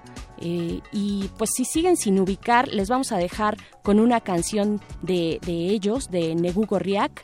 Eh, la canción se llama, a ver si lo digo bien porque está en, en un idioma vasco que yo no comprendo, eh, Lembisico Bala, así se llama la canción, significa la primera bala. Esto para cerrar el modernísimo de esta noche. Nosotros nos escuchamos el próximo miércoles y les dejamos con los muerdelenguas. Muchas gracias, doctor Rigo Mortis. Muchas gracias y recuerden, fue el Estado, fue el Estado, fue el Estado.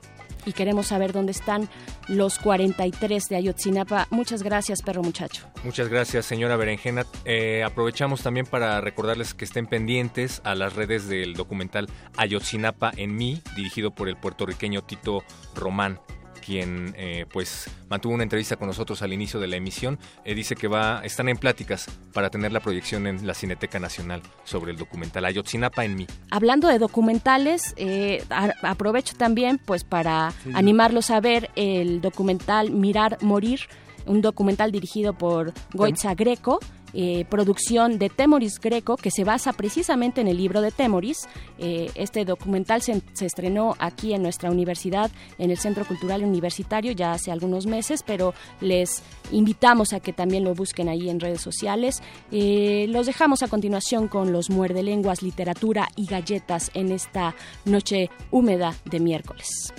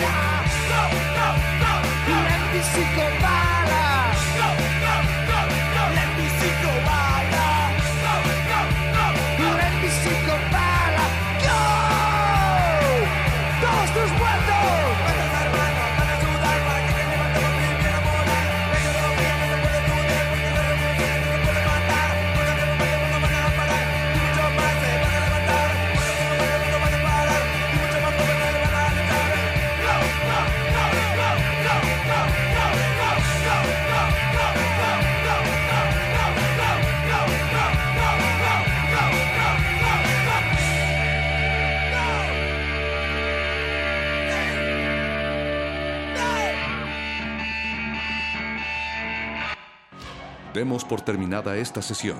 El punto de reunión será la próxima semana. Mismo lugar, misma hora. Resistencia.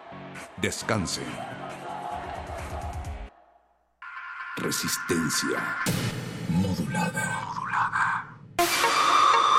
Esto es un corte informativo para la resistencia. La nota nostra. Las noticias frescas del día en el último rincón de la noche.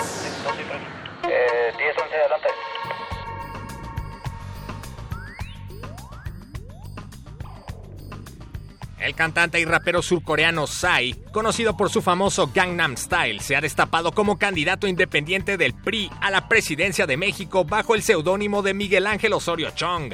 Él admitió que su mayor logro hasta el momento ha sido leer el tuit de la, de la captura del Chapo, pero prometió pronto muchas más sorpresas, entre las que se encuentran salir en un video musical con coreografía junto a toda la familia michoacana y hacer una versión rapeada del himno nacional en coreano. La cantante estadounidense Katy Perry se desnudó en un video para el sitio Funny or Die como parte de una campaña para llamar a los jóvenes estadounidenses a votar el próximo mes de noviembre. Este llamado fue secundado por la cantante Madonna, ambas abiertas impulsoras de la campaña de Hillary Clinton. Siguiendo el ejemplo, Andrea Legarreta y Carmen Salinas prometieron en sus redes sociales que se desnudarán si gana el PRI en el 2018. Lo bueno casi no se cuenta, pero cuenta mucho. El gobierno de la Ciudad de México informó que para poder ver a Rogelio Aguas en el Zócalo Capitalino habrá que llevar una tarjeta de seguridad que deberá incluir nombre, teléfono, dirección y tipo de sangre. También alergias, enfermedades, número de seguro social o privado. En la tarjeta también deberás especificar cuántos focos hay en tu casa, cuántas personas de tu familia votaron por el PRI, a cuántas marchas has asistido en tu vida y cuándo diste tu primer beso.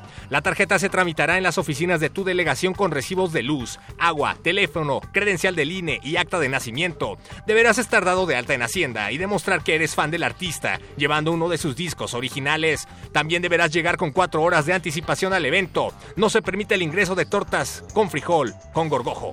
Apiádate, Señor. El nuevo secretario de Hacienda y compadre de Peña Nieto, José Antonio Meade, ya hizo su primera meadiña.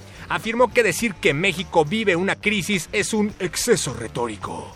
Pidió atentamente el uso de términos alternativos y menos fatídicos como intensificación brusca de falta de recursos, situación desfavorable sujeta a cambios u oportun crisis. México no vive una crisis. Podrá haber miseria, devaluación, desempleo, corrupción, violencia, impunidad, crisis, pero nunca seremos populistas, declaró Meade.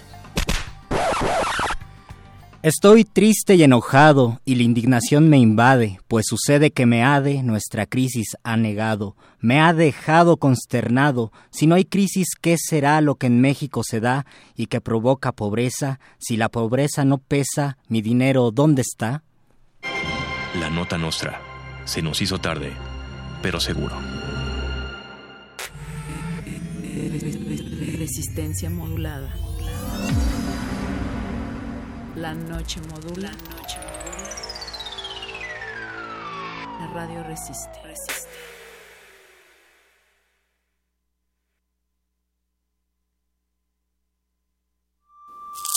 Muerde lenguas. Muerde lenguas. Un puma devorando una radio y ahí fundarán una revista radiofónica. Resistencia Modulada celebra sus primeros dos años al aire con una nueva iniciativa para tus oídos. Partido Resistencia. Nosotros no te vamos a mentir. No tenemos experiencia política, por lo tanto no nos hemos corrompido. Ninguno de nosotros tiene casas millonarias. De hecho, apenas si tenemos casa. No es nuestra intención regular tus compromisos emocionales, porque YOLO. No te vamos a regalar tortas porque preferimos comérnoslas. No te vamos a regalar gorras porque... Pues porque ya nadie usa gorras. Nosotros nos vamos a dedicar sana, honesta y democráticamente al sonido. ¿Qué esperas? Afíliate.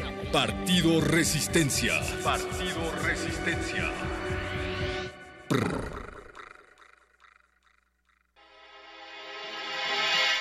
Aquí pasa lo que sea, la gramática y la musa, la interjección más confusa y los chismes de azotea. Somos la múltiple idea, la pista y el detective, la estrofa que no se escribe pero se siente en el hueso. Eso y mucho más que eso en el muerde lenguas vive.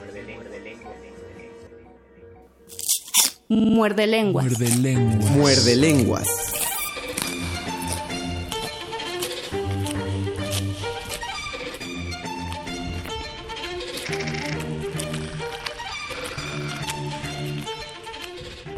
Qué lástima que yo no pueda cantar a la usanza de este tiempo lo mismo que los poetas hoy cantan. Qué lástima que yo no pueda entonar con una voz engolada esas brillantes romanzas a las glorias de la patria. Qué lástima que yo no tenga una patria. Sé que la historia es la misma, la misma siempre, que pasa desde una tierra a otra tierra, desde una raza a otra raza, como pasan esas tormentas de estío desde esta a aquella comarca. Qué lástima que yo no tenga comarca, patria chica, tierra provinciana. Debí nacer en la entraña de la estepa castellana y fui a nacer en un pueblo del que no recuerdo nada. Pasé los días azules de mi infancia en Salamanca y mi juventud, una juventud sombría en la montaña. Después ya no he vuelto a echar el ancla y ninguna de estas tierras me levanta ni me exalta para poder cantar siempre en la misma tonada, al mismo río que pasa, rodando las mismas aguas, al mismo cielo, al mismo campo y en la misma casa. Qué lástima que yo no tengo una casa, una casa solariega y blasonada, una casa en que guardara, a más de otras cosas raras, un sillón viejo de cuero, una mesa polillada, que me contaran viejas historias domésticas como a Francis James y Ayala, y el retrato de un mi abuelo que ganara una batalla. Muerde lenguas. Muerde lenguas. Muerde lenguas.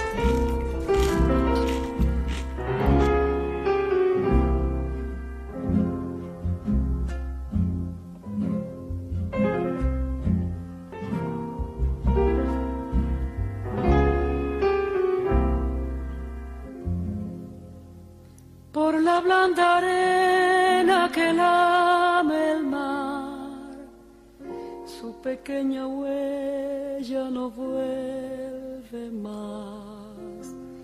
Un sendero solo de pena y silencio llegó hasta el agua profunda. Un sendero solo de penas hasta la espuma. Sabe Dios que angustia te acompañó, que dolores viejos cayó tu voz para recostarte arrullada en el canto de las caracolas marinas la canción que canta en el fondo oscuro del mar, la caracola.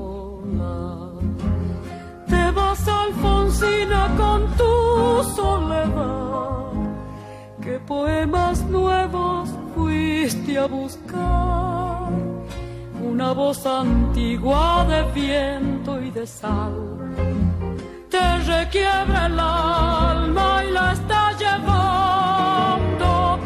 y te vas hacia allá como en sueños, dormida Alfonsina, vestida de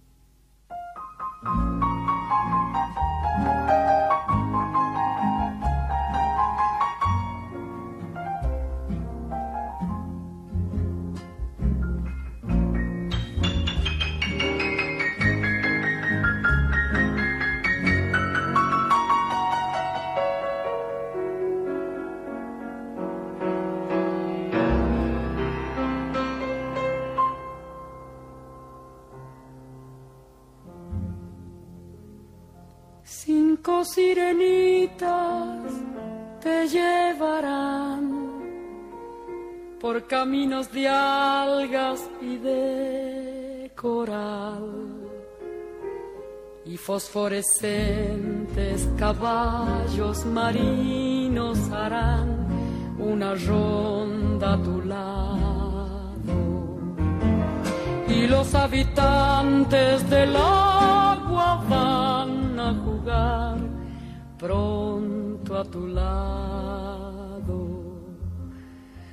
Bájame la lámpara un poco más, déjame que duerma nodriza en paz Y si llama a él, no le digas que estoy, dile que Alfonsina no vuelve.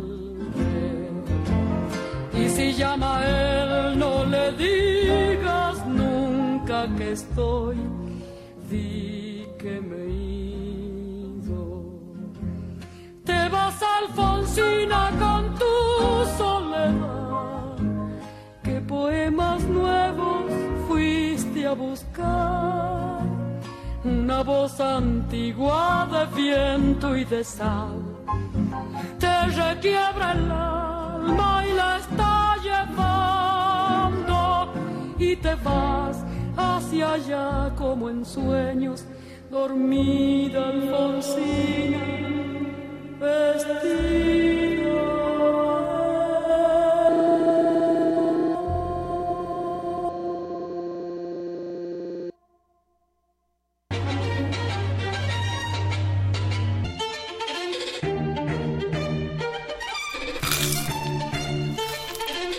Muerde. Muerde lenguas. Bienvenidos al Muerde Lenguas de este miércoles 28 de septiembre, nuestra emisión 246 de su programa favorito de literatura, Galletas y Biografías. Los saludan desde estos micrófonos Luis Flores del Mal a mi derecha. Y el Mago Conde a mi izquierda. Soy otra vez, bueno, no me acostumbro a ser simple, un simple mortal como todos ustedes, Como- pero estoy saliendo adelante. Como recordarán en capítulos anteriores de esta serie chabacanera llamada Muerde Lenguas, Luis Flores ganó una cualidad deítica, se volvió una deidad de la palabra la semana pasada tras un error cometido por el doctor Arqueles. Me volví un doctor y ahora soy un pasante. Pero exacto, volviste a tu, a tu estado de pasantía después de un conjuro lanzado. Es por eso que debemos mantener la sintonía con Muerde Lenguas. Y es bueno ser un mortal, porque si no fuera mortal no tendría una biografía o la biografía sería algo obsoleto. Todos los mortales necesitamos biografía y necesitamos interpretar nuestra vida de alguna manera. Lo, lo necesitó Cervantes y lo necesitó Shakespeare, porque tú sabes, Conde, que ellos se murieron y eran mejores que tú y que yo juntos y Ah, que bueno. todos los que estamos... Yo- si ellos les tocó dije, morirse... esto- yo dije, esto va a un punto. Sí, Si ellos les tocó morirse, imagínate a nosotros que nos va a tocar. ¿Qué nos va a esperar a nosotros pobres mortales que ellos Por se murieron y no han muerto? Y nosotros no nos hemos muerto, pero... A ver, en si los 400 tuviéramos. años, ¿quién nos va a recordar? A ver si hay alguna, algún podcast ahí perdido en el tipo de aparato que usen en esa época para reproducir eh, sonidos. Cuéntenos sus propias biografías. Cuéntenos sus chismes literarios. Sus chismes literarios sobre la vida de autores que ustedes conozcan. ¿Qué es lo que les gusta de esa vida? Hay muchísimos chismes. Recuerden que ya somos oficialmente el Ventaneando de la Radio Cultural. Pueden Por escribirlo en Facebook Resistencia Modulada. En Twitter, arroba R modulada. Pido ser Pedrito Sola. Te ya toca lo, ya eres, Luis. Ah, lo- gracias.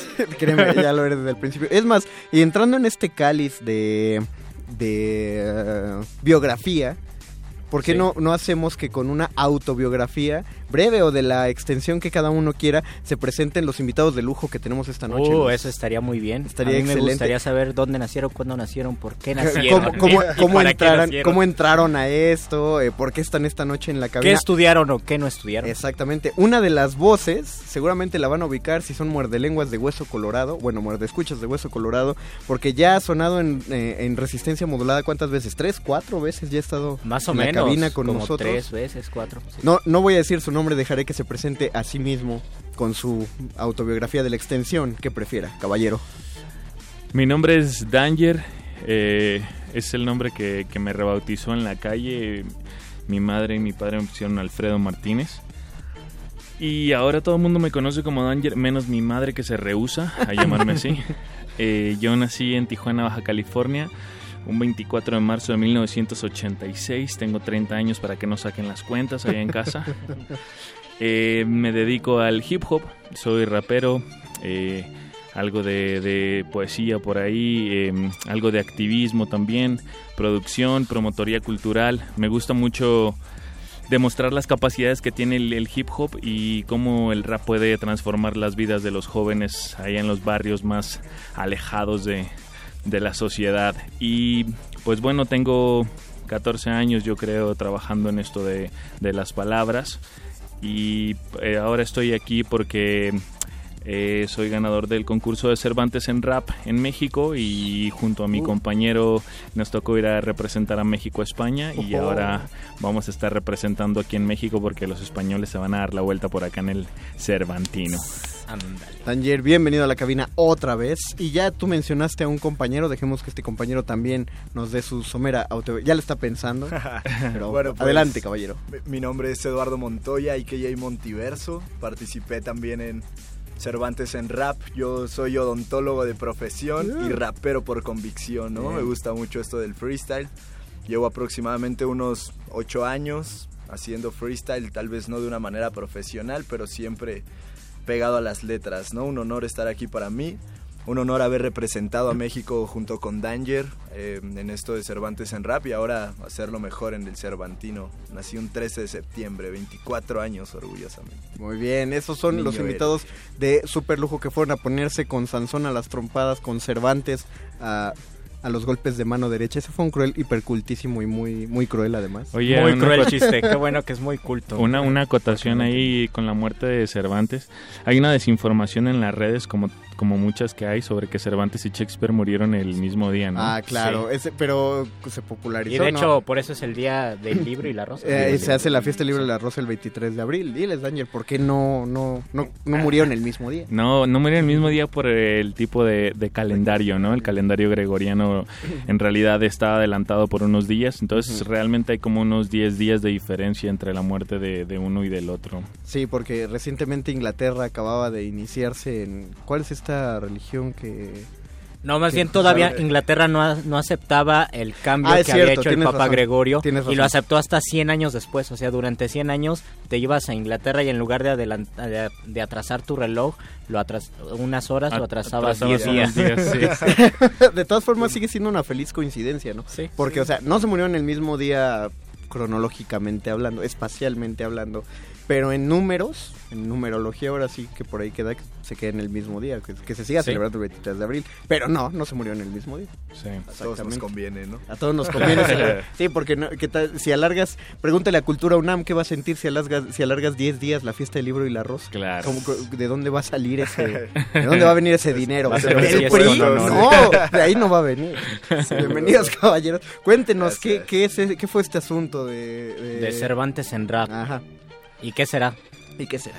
Pues una buena convocatoria que salió ahí de parte del Festival Internacional Cervantino y del Festival de Almagro, que lanzaron la convocatoria a través de la W Radio, eh, hacer un video de un minuto, temática de, de Cervantes, obra, vida, biografía de Cervantes. A partir de ahí nos seleccionaron a siete, a siete raperos.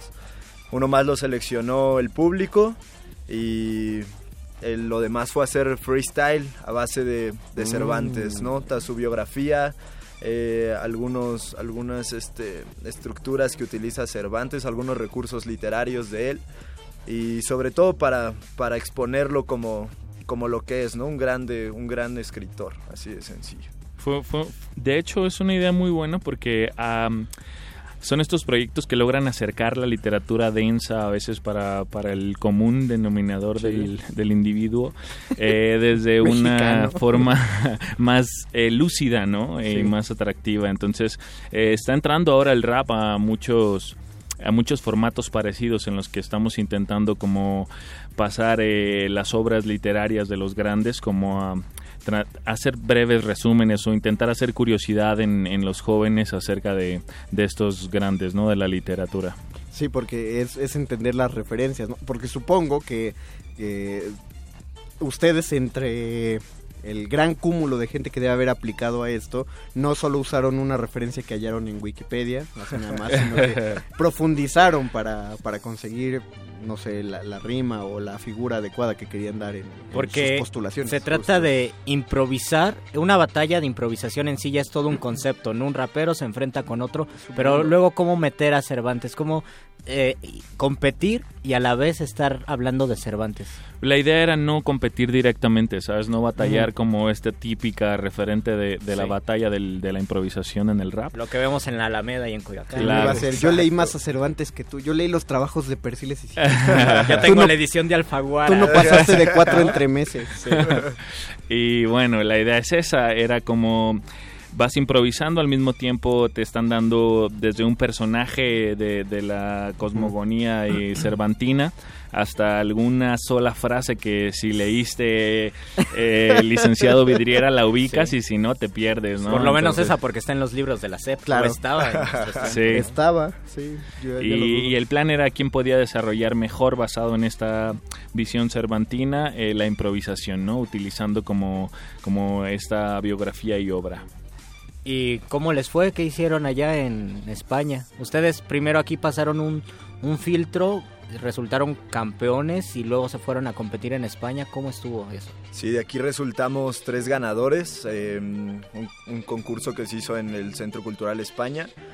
Danger quedó en primer lugar, quedó otro compañero Jesús Camacho en Saludos segundo. ahí a Jesús. Saludos, Saludos, hasta Guadalajara. Guadalajara. Órale. Y este, pues un servidor que quedó en tercero. Fuimos para allá, ya estuvo un poco extraño porque Sí, sí, sí, sí. Nos dieron un nos dieron un este nos dieron una palabra, un personaje, también una frase. Nosotros íbamos como con una idea y fue un poco extraño porque allá realmente fue una batalla, ¿no? Ahí sí fue Como las batallas clásicas que Clásico. conocemos. Exacto, de- como las batallas clásicas que conocemos, entonces creo que ahí por ese lado nos, nos descontrolamos un poquito, pero nos fue bastante bien. Pero fue- en, en esas batallas no resultaron ganadores unos y otros. perdedores. Sí. Sí, sí era de eliminación, pues. Era de ¿Y a eliminación. ustedes cómo les fue? Ah, ah, hay dos finales. La primera Ah, fue en. España y la segunda será aquí el 8 de octubre en el Cervantino. La de allá eh, la ganó un español, BTA. BTA. Sí. eh, y pues nos fue bien, digo, llegamos como a las finales y eso, pero ganaron los españoles. Lo que menciona eh, Montiverso es que, por ejemplo, la producción no hizo como un trabajo tan eficiente en seleccionar un jurado que tuviera el conocimiento sobre Cervantes y Mm. estábamos como rapeando a ciegas porque... Porque en sí era un jurado que uno ya lo de- ve en las de batallas, batalla pero que no gallos. es el propio para eso. Exacto, sí. Entonces calificaron más, digamos, del flow, pero no el contenido. El combate, ajá, y no el contenido. Pues lamentablemente no entendían cuando estabas hablando como de ciertos personajes o libros o obras y era como, pues ni modo, ¿no? Así sucede y ya acá van a cambiar las Oye, cosas seguramente. No quiero echar muchas piedras, pero uno esperaría más de la misma tierra de Cervantes, ¿no? Sí. Un poco más de, de- de esa organización. Ojalá, qué, qué bueno que la señal de FM solo llega hasta Cuernavaca, pero ojalá lo estén escuchando a través de www.resistenciamodulada.com. Y, Eh, y que nos digan, ¿no? Tal vez ellos tienen otra manera de ver y dijeron, no, es que Wow, ustedes wow. no lo entendieron tan bien como Espacio colonizados. Vamos, eh, eh, ustedes traen unas pistas, Danger y, y, este... Multiverso. Es que iba a decir multiverso, pero dije, no, Ah, también, también, también tengo. No te metas ahí. unas pistas, no, no te metas en eso. Vamos planeando qué hacer con esas pistas. Mientras tanto, les pedimos que no se despeguen de su aparato radiofónico o, o internet, donde sea que nos estén sintonizando. Vamos a hacer una brevísima Vamos a ampliar nuestros horizontes. Vamos a ampliar nuestros horizontes más allá del FM hacia el AM. Vamos a escuchar un poco de, de estos tiempos oficiales de la radio. Pero no se despeguen, por favor. Seguimos escuchando aquí Muerde Lenguas, Literatura, Galletas y biografías y rap en resistencia modulada.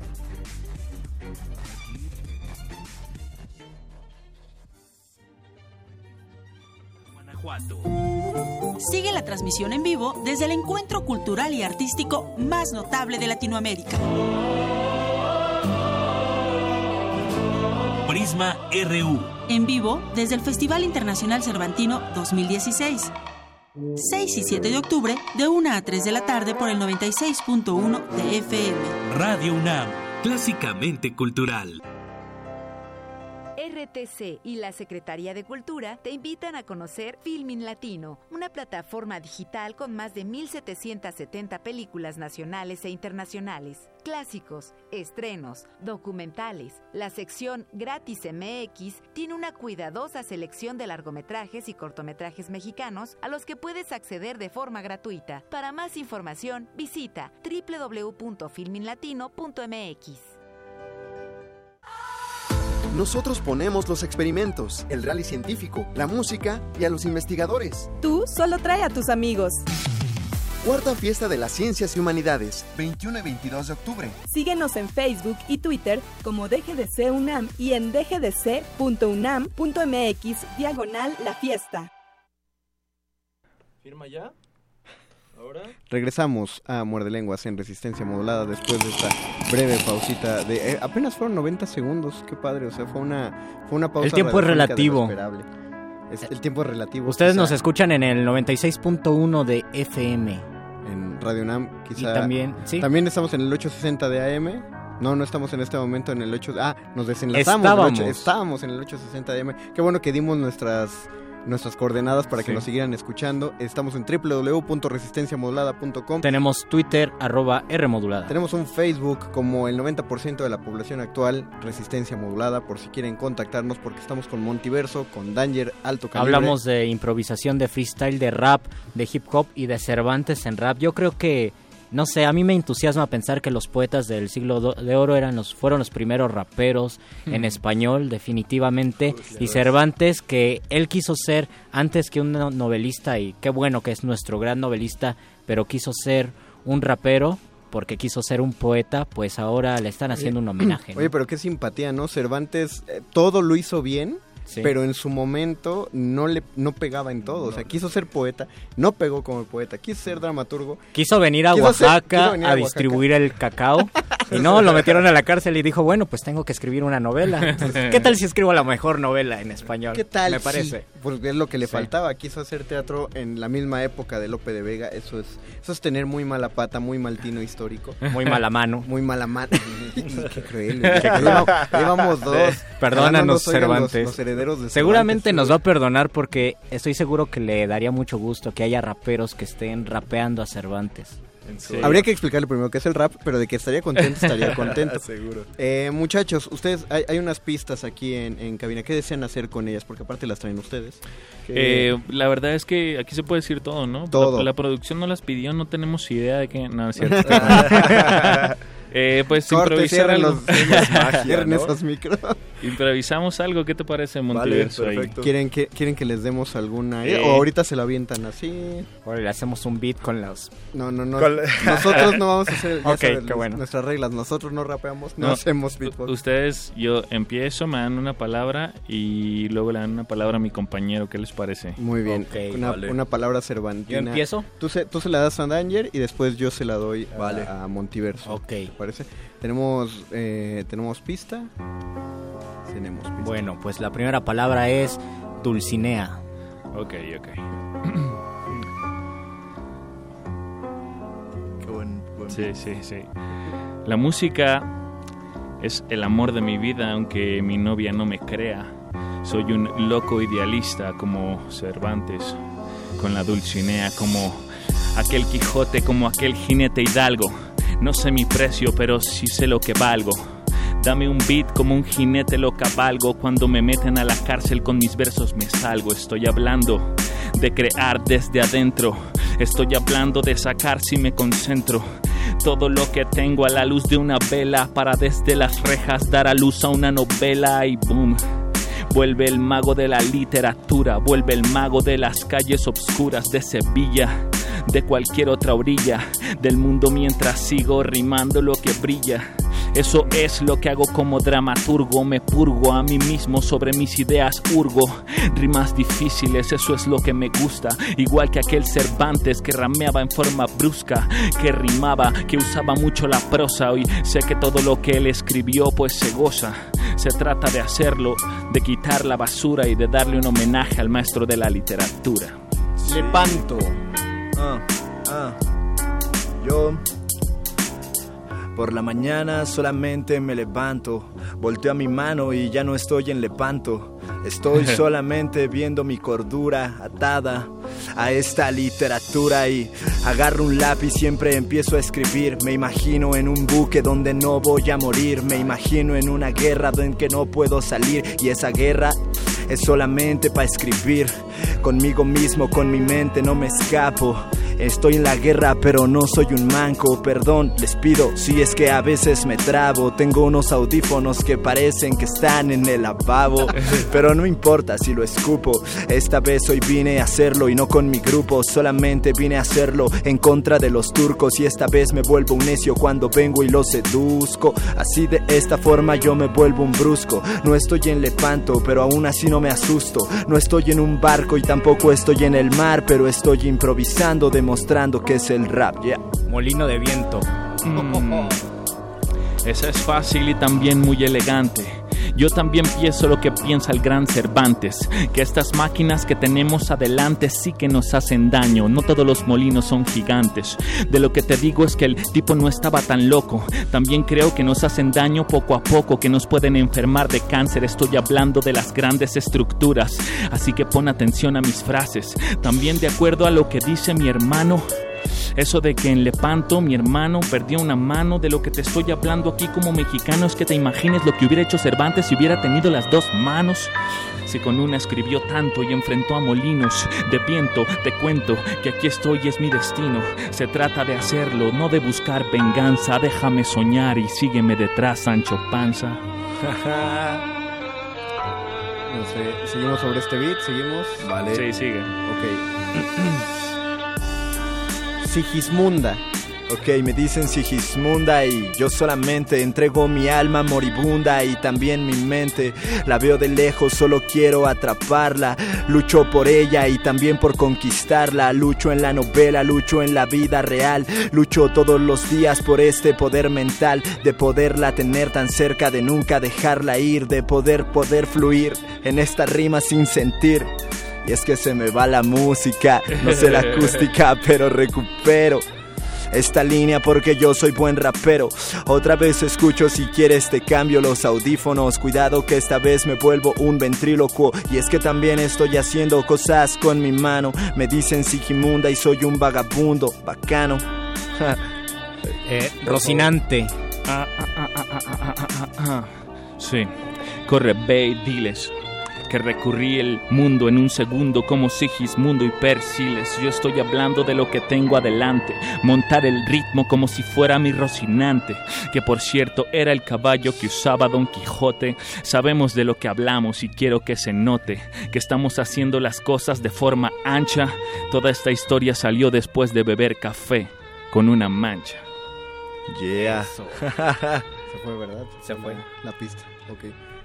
Pues Eh, yo quiero estamos, dar estamos- aplauso espera, radiofónico. Exacto, eso te iba a decir. Ah, ¿Escuchas eso? ¿Escuchas eso que está sonando? Es un aplauso. Son, son 7 millones de aplausos. a Yo ya no voy la a hacer bocina. ninguna broma de Cervantes de aplaudir ni Ah, nada. imagínate. Porque ya fue bastante. No, si hacemos más burlas esta noche nos va a jalar los pies. O el pie. Ándale. Ya ya, tercer chiste. Ya no nos vamos a enseñar más con esto. ¿Qué tipo de, de- de pies, de, o más bien de cuatros, les ponían en esta competencia en España? ¿Iban igual de este estilo, de palabras, o les Sentían daban... el nervio, pensaban, tenían la idea de es que vamos a España, vamos al lugar donde estaba Cervantes. ¿Qué decían? caminó. Bueno, te dan, te daban una palabra cada cuatro tiempos, ¿no? O sea, cada Ajá. cuatro rimas había una palabra distinta, más o menos. Eh, y bueno, era así muy parecido, ¿no? Desde personajes hasta algo de- del universo cervantino. Y pues no sé, en España para empezar a mí me hizo como más pequeño el mundo, ¿no? Me di cuenta como de la geografía y el tamaño de, de las ciudades y los países. Y fue como, órale, o sea, atravesábamos de ciudad en ciudad en, en minutos.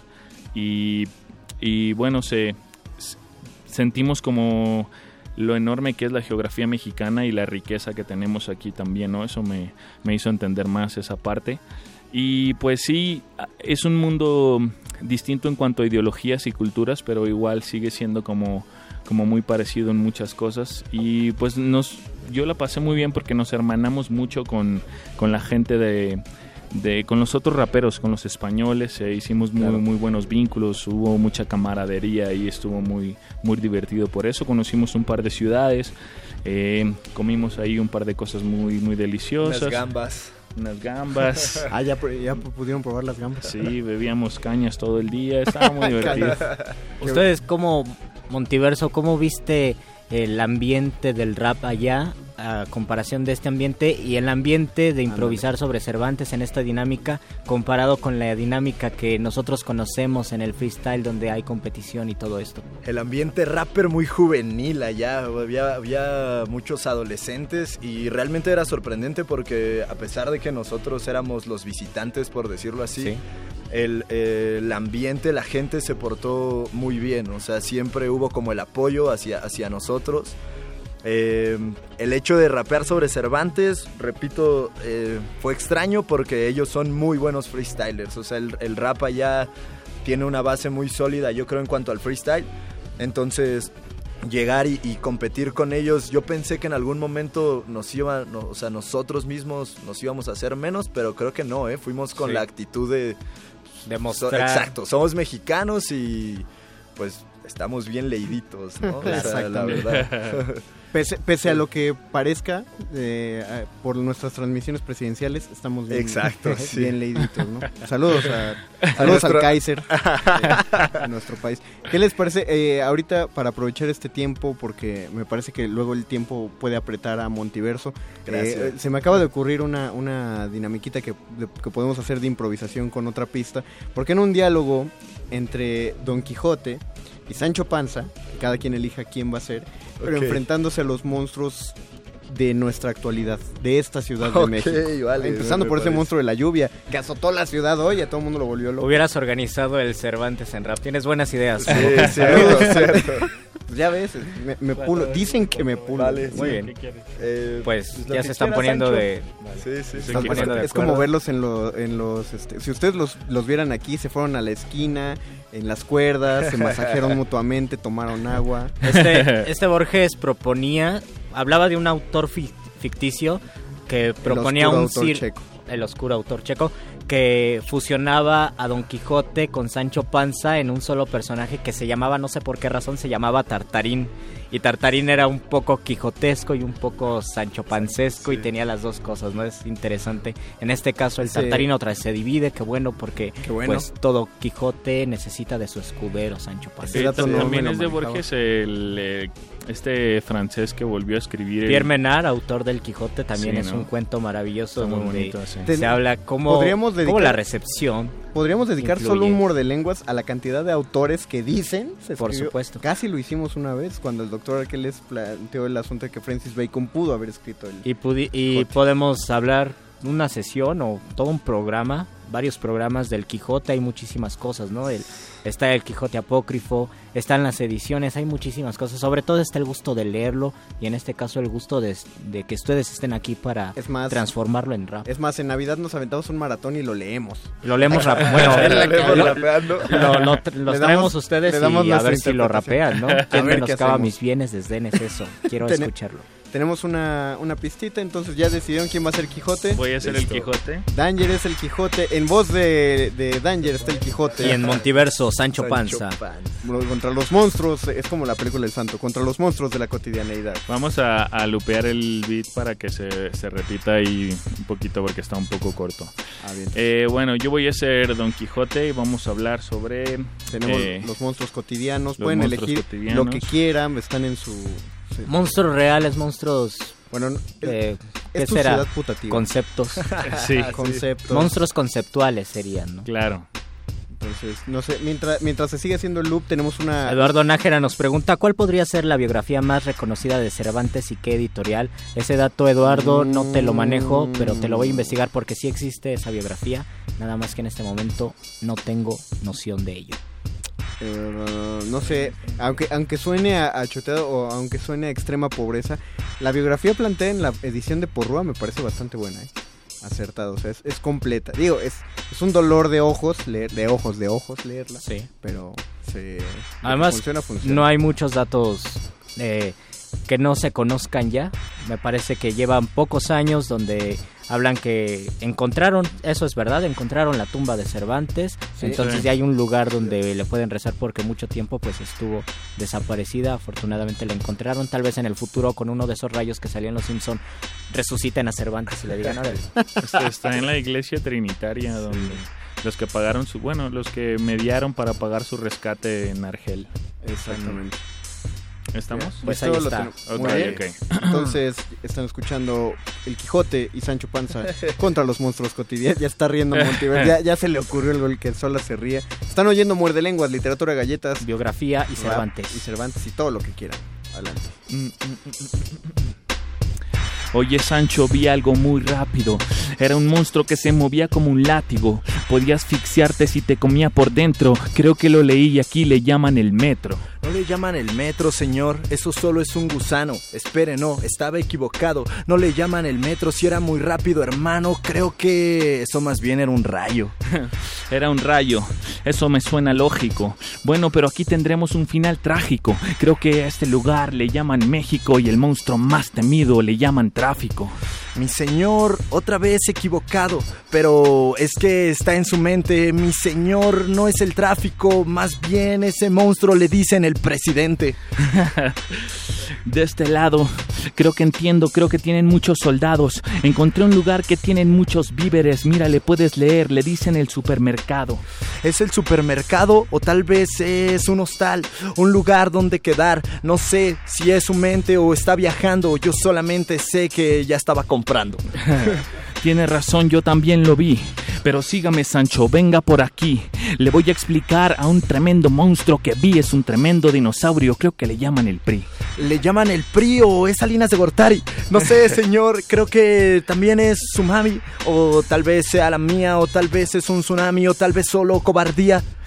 Mucha gente dice aquí, mi hermano, que lo más pesado que hay no es un gusano, que el monstruo más terrible entre estos paisanos es el uno a uno, le llaman el mexicano. Le llaman el mexicano y no sé qué es. Yo solamente me pongo en el papel de juez, le llaman el mexicano y yo no sé bien qué es. Yo solamente veo que está lleno de estupidez. Tiene razón y tengo una idea. Deberíamos de armarnos y de dar una buena pelea. Creo que usted y yo somos los necesarios para esta odisea y tal vez también hay dos, tres bonitas dulcineas. Dos bonitas dulcineas, sí, lo siento. Yo en un micro abierto. ¿Qué esperabas? Solamente no las traigo escritas. Este pueblo nos necesita. Nos necesita, así que ven, ven, sube. Vamos a hacer las cosas. Ya vi algo que se llama YouTube. Es una buena arma donde el intelecto se sube y tengo mi Rocinante. Le llaman el Uber. Le llaman el Uber y yo no sé qué podría escribirla. Esa arma vamos a combatirla. Porque yo solamente necesito un lacayo. No es un Rocinante. Vámonos en el caballo.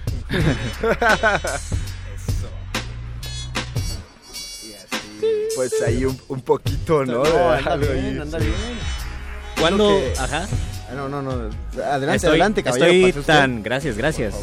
Estoy tan entusiasmado que queremos saber qué rapeando. pasa. ¿Ya lo oyeron? ¿Ya lo oyeron? No, Ah, no, sí, no, sí, no. de rap. Ya descubriste. Siempre que hay raperos te pueden Siempre me pasa, siempre me sale el rapero que está en mi corazón. Es Este, muy chiquito. Es muy chiquito, pero ahí está.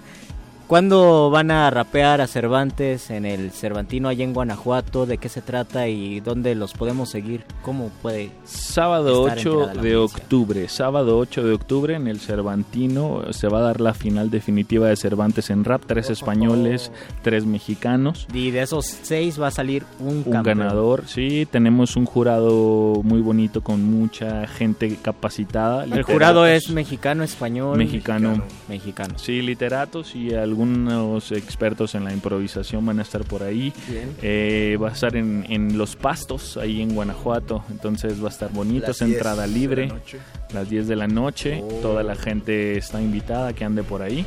Y vamos a, a disfrutar mucho este rollo, este Pero espectáculo. También nos comentabas fuera del aire que ya tienen un asunto ahí con este monstruo teatral que han traído a México que está arrasando, al menos en, el- en los círculos teatrales, que es la Corrala del Mitote, de la cual Sí. ya se está hablando mucho. Van a andar por ahí, ¿no? Está bonito, ¿no? Está Esto de precioso corrala, ese ¿no? lugar. O sea, el concepto es genial. Sí. Porque por fuera sigue pareciendo uno de estos teatros shakespearianos. Sí. No, no es en sí un corral, porque no, no lo construimos en medio de unos edificios. Parece más una especie de globo. O sea, globo el teatro, no, no se imagina un teatro redondo, pues así se llamaba. Está bien. Pero eh, si uno lo ve por dentro en la estructura, es, es un escenario armado con todas las facilidades. ¿Y de qué, qué van a llevar ahí? Vamos a, a llevar un par de cosas, entre ellas Cervantes en rap, el 11 de octubre. Vamos a invitar a los compañeros españoles también, vamos a estar por ahí improvisando. Lo bonito Eso es de- aquí en el DF, Aquí en el DF, sí. Sí, está en el centro Y van a estar los seis entonces. Vamos a estar cinco. Cinco. Sí, Cinco. nuestro compañero que no está aquí está en Guadalajara, él es maestro de una preparatoria. De una secundaria. De una Ah, secundaria bien. y tiene un este una agenda muy ocupada en, en el No, aparte, en la docencia. aparte es uno de del sí, país. aparte es uno de los trabajos de más riesgo en este país. ahorita. Cierto. Que por todos lados. Sí, claro.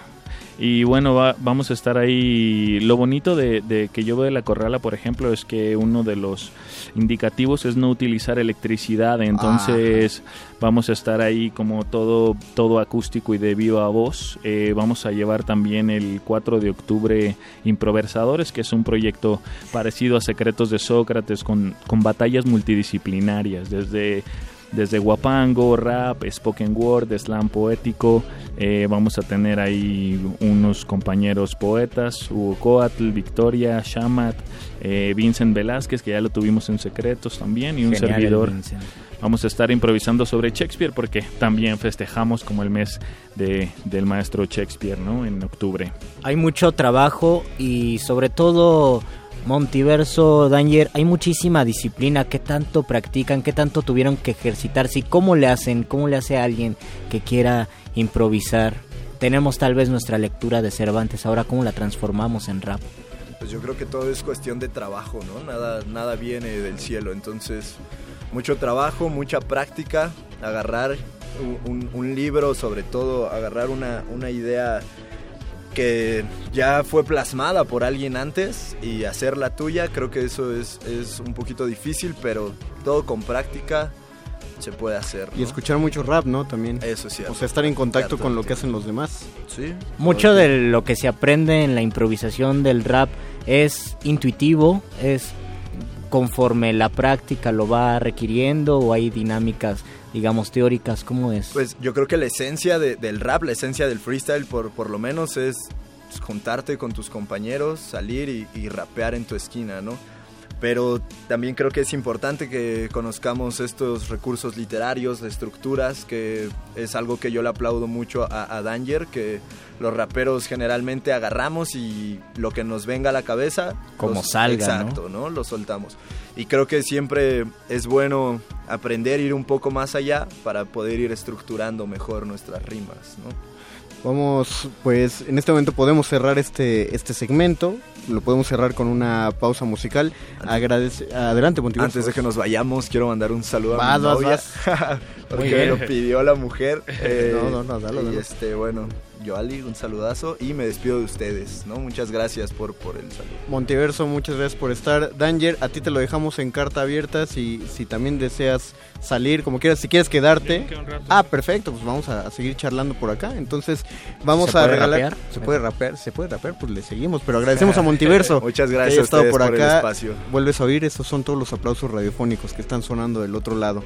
Mientras tanto, en esta pausa musical le vamos a regalar una revista Casa del Tiempo a quien nos diga por qué en un programa dedicado a las biografías va a sonar Back in Black de ACDC. Quien tenga la respuesta se lleva su revista Casa del Tiempo. Regresamos, están oyendo Muerde Lenguas. Literatura y galletas. Muerde lenguas. Muerde lenguas. Yes, I'm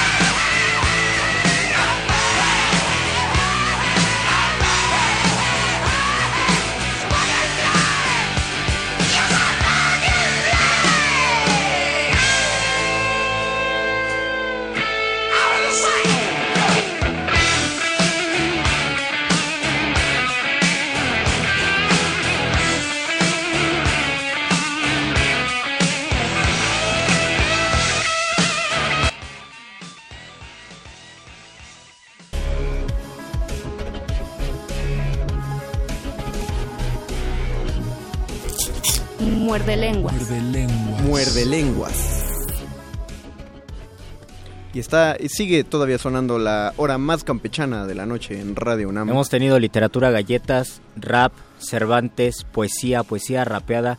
Eh, alguna vez yo he contado que Borges tiene un poema dedicado a Walt Whitman, a Walt Whitman, donde dice mis, ver- mis versos ritman, yo soy Walt Whitman. Ese, ese, Wow. esa rima parece muy rapera y cuando la comparto siempre me dicen, no, ese Borges tenía todo el flow. Yo creo que hay muchísima comunicación, ¿no crees, Danger, entre poesía, entre literatura y, y rap? Claro, de hecho ese es un juego de palabras entre el ritmo y la rima, ¿no? Decir ritman es hacer este esta conjunción entre Sánchez, entre Sancho Panza y. Don Quijote, ¿no? O sea, es, palabras. es el juntarlo en una misma palabra, creo que tiene su mérito. Eh, los raperos ah, hablábamos hace rato de que lo hacen intuitivamente, Sí. ¿no? Eh, yo creo que el aprendizaje dentro del hip hop ha sido empírico desde siempre. Creo que ahora eh, que estamos como más despiertos y más con ganas de aprender y con curiosidad hemos podido entender que hacemos cosas que ya existen, que ya están academizadas, muchas de las estructuras eh, de la poesía, muchos recursos literarios, ¿no? Eh. Y bueno, conocerlos, saber cómo se llaman, saber para qué sirven, eh, nos ayuda siempre a mejorar, ¿no? A replicar las cosas que nos gustan, que suenan de alguna manera bien y no sabemos por qué. Bueno, cuando tienes el conocimiento ahora ya sabes por qué. se suenan bien. Enriquece, se seguirá enriqueciendo. ¿Y qué más va a pasar con el rap? ¿Qué, qué más proyectos tienes, Anger? cambiar el mundo, pero espero que a corto plazo. Bien, bien. espero que a corto plazo, porque quiero hacerme viejito enfrente de la playa con mi chica, un par de chicos y unos perritos ahí. Iguales. Muy bien. Que mestizos los perritos. Sí, pero bueno, ahorita tenemos este proyecto de improvisadores que está girando en varias partes de- de- del país. Vamos a festivales y llevamos este proyecto multidisciplinario, donde el anfitrión casi siempre es el, es el rap o el verso. ¿no? El, el plan de abrirse a otras disciplinas es también enriquecer el mismo hip hop y aprender de, desde muchas perspectivas y de, de muchos personajes y de muchas disciplinas. La manera de abordar el verso es diferente en, en cada que encuentras a un versador de, de otras regiones, ¿no? Y bueno, tenemos esto de improversadores que está en la UNAM, que acaba de estar en Zacatecas y en San Luis. Nos vamos a Monterrey el 22 de octubre en un proyecto muy bonito que se llama Calle Genera, que está haciendo cosas muy, muy bonitas con el arte urbano y con el arte en general. Ahí llevamos a Asesino, el improvisador más importante de México en el rap, eh, Vincent Velázquez, que ahora lo traigo para todas partes a mi hermano Vincent. Que batalló contigo en Que Secretos batalló de conmigo en Sócrates. Secretos de Sócrates, en décima espinela. Bueno, los dos en Los dos, décima espinela, él en Guapango y yo la décima rapeada. Ok. Y vamos a tener otro enfrentamiento allá en, en- en Monterrey. Eh, tenemos por fin el regreso de Secretos de Sócrates, eh, la, la nueva edición.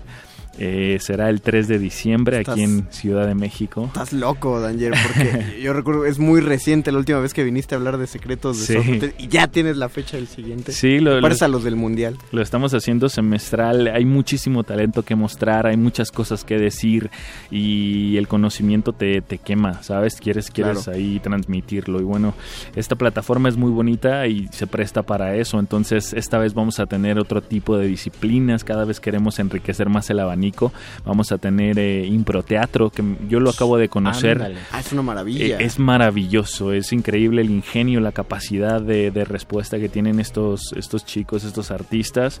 Eh, bueno, vamos a tener una batalla de improteatro 2 versus 2 y la gente ahí va a poner sus dinámicas y ellos van a improvisar como los van sacando. Vamos a tener una batalla de estandoperos. Vamos a ponerles temas que queremos que se hablen en, en la sociedad, ¿no? De eh, educación, eh, el cambio, la contingencia ambiental. eh. Nos está llegando muchas peticiones de la gente de AM que quiere sumarse a, a estos anuncios que está haciendo Danger Alto Calibre. Bienvenidos a AM. Así que vamos a hacer un pequeño puente para que entre la gente de amplitud modulada. No se despeguen, sigue sonando resistencia modulada.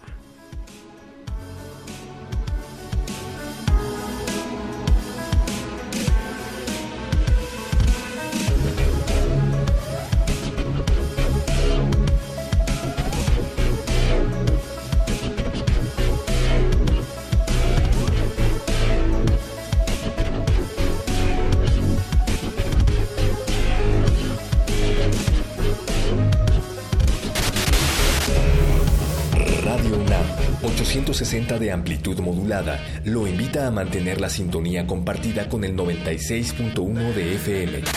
A continuación, resistencia modulada.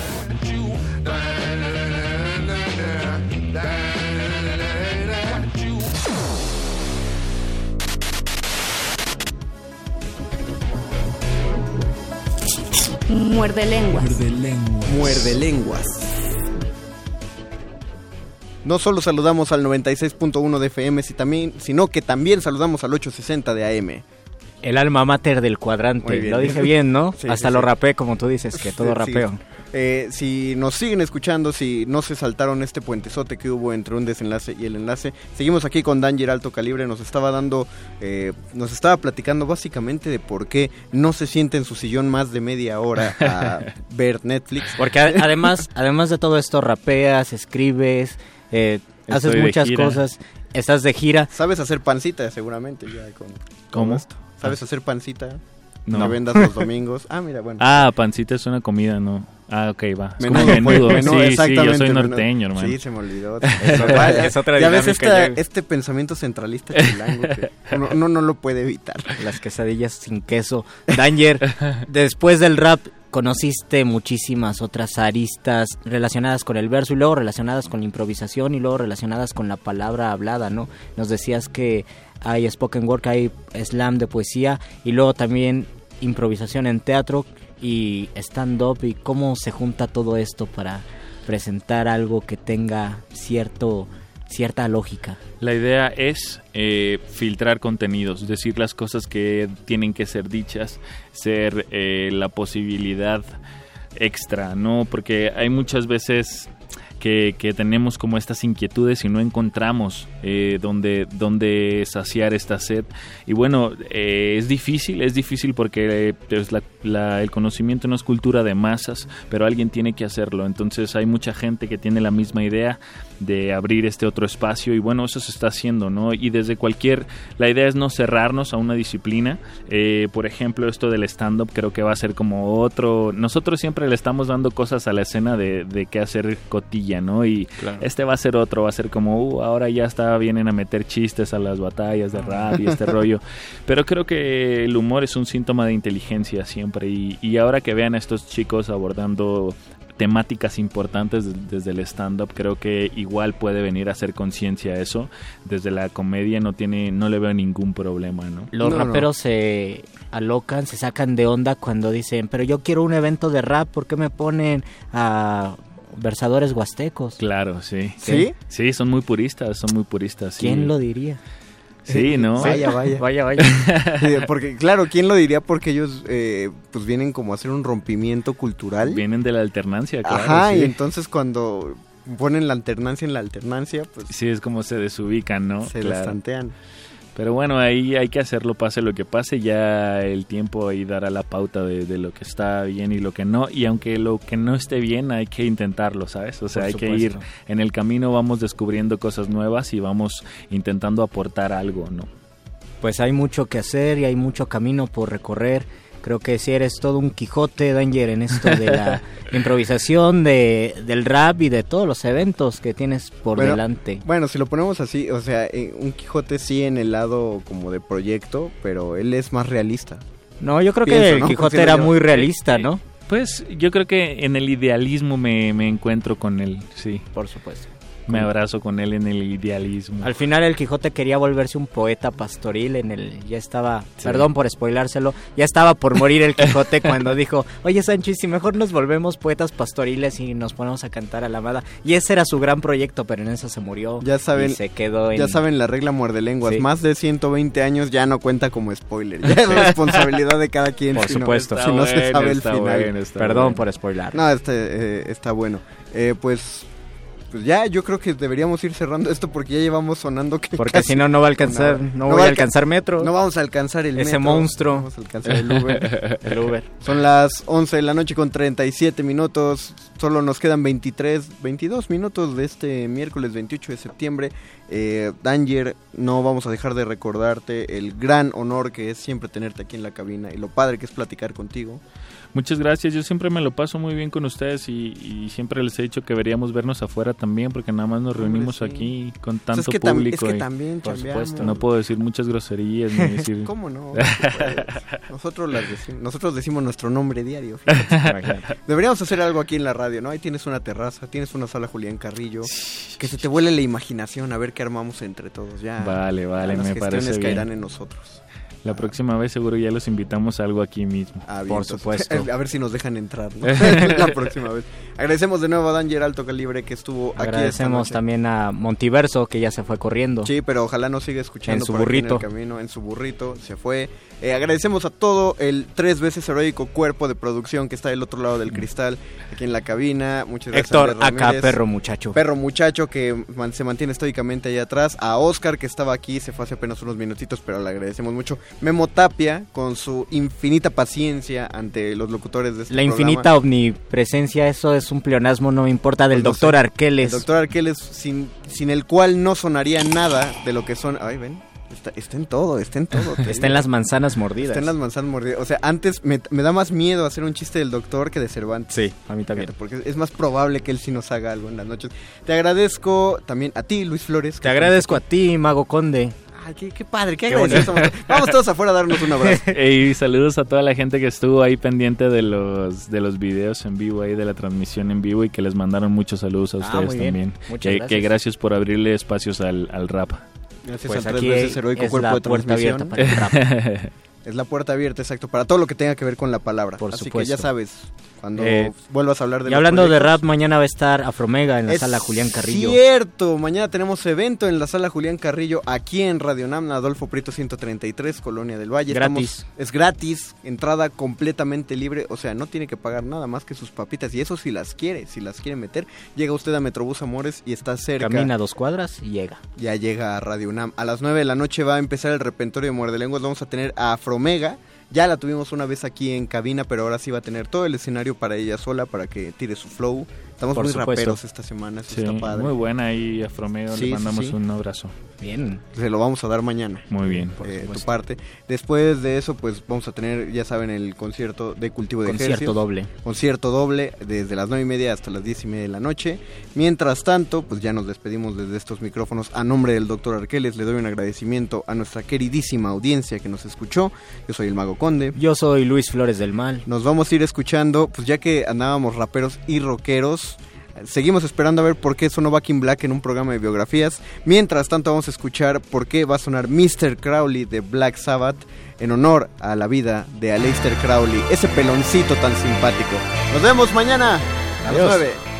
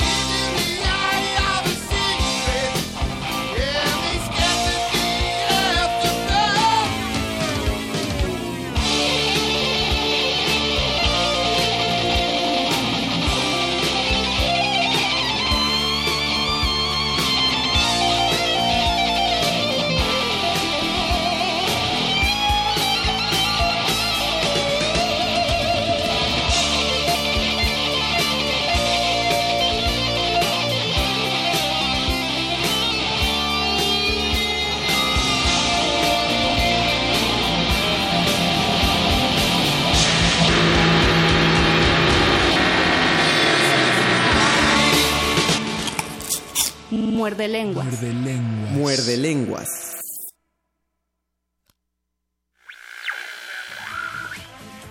Muerde escuchas oyeristas de lo bueno y lo importante. Sintonicen el cuadrante, mantengan sus lenguas listas. Aquí están los repentistas de la mente más gallarda, y saltándose la barda viene luego un lenguaraz. Todo eso y mucho más, el muerde lenguas lo guarda. ¿Resistencia? Resistencia. Resistencia. Resistencia.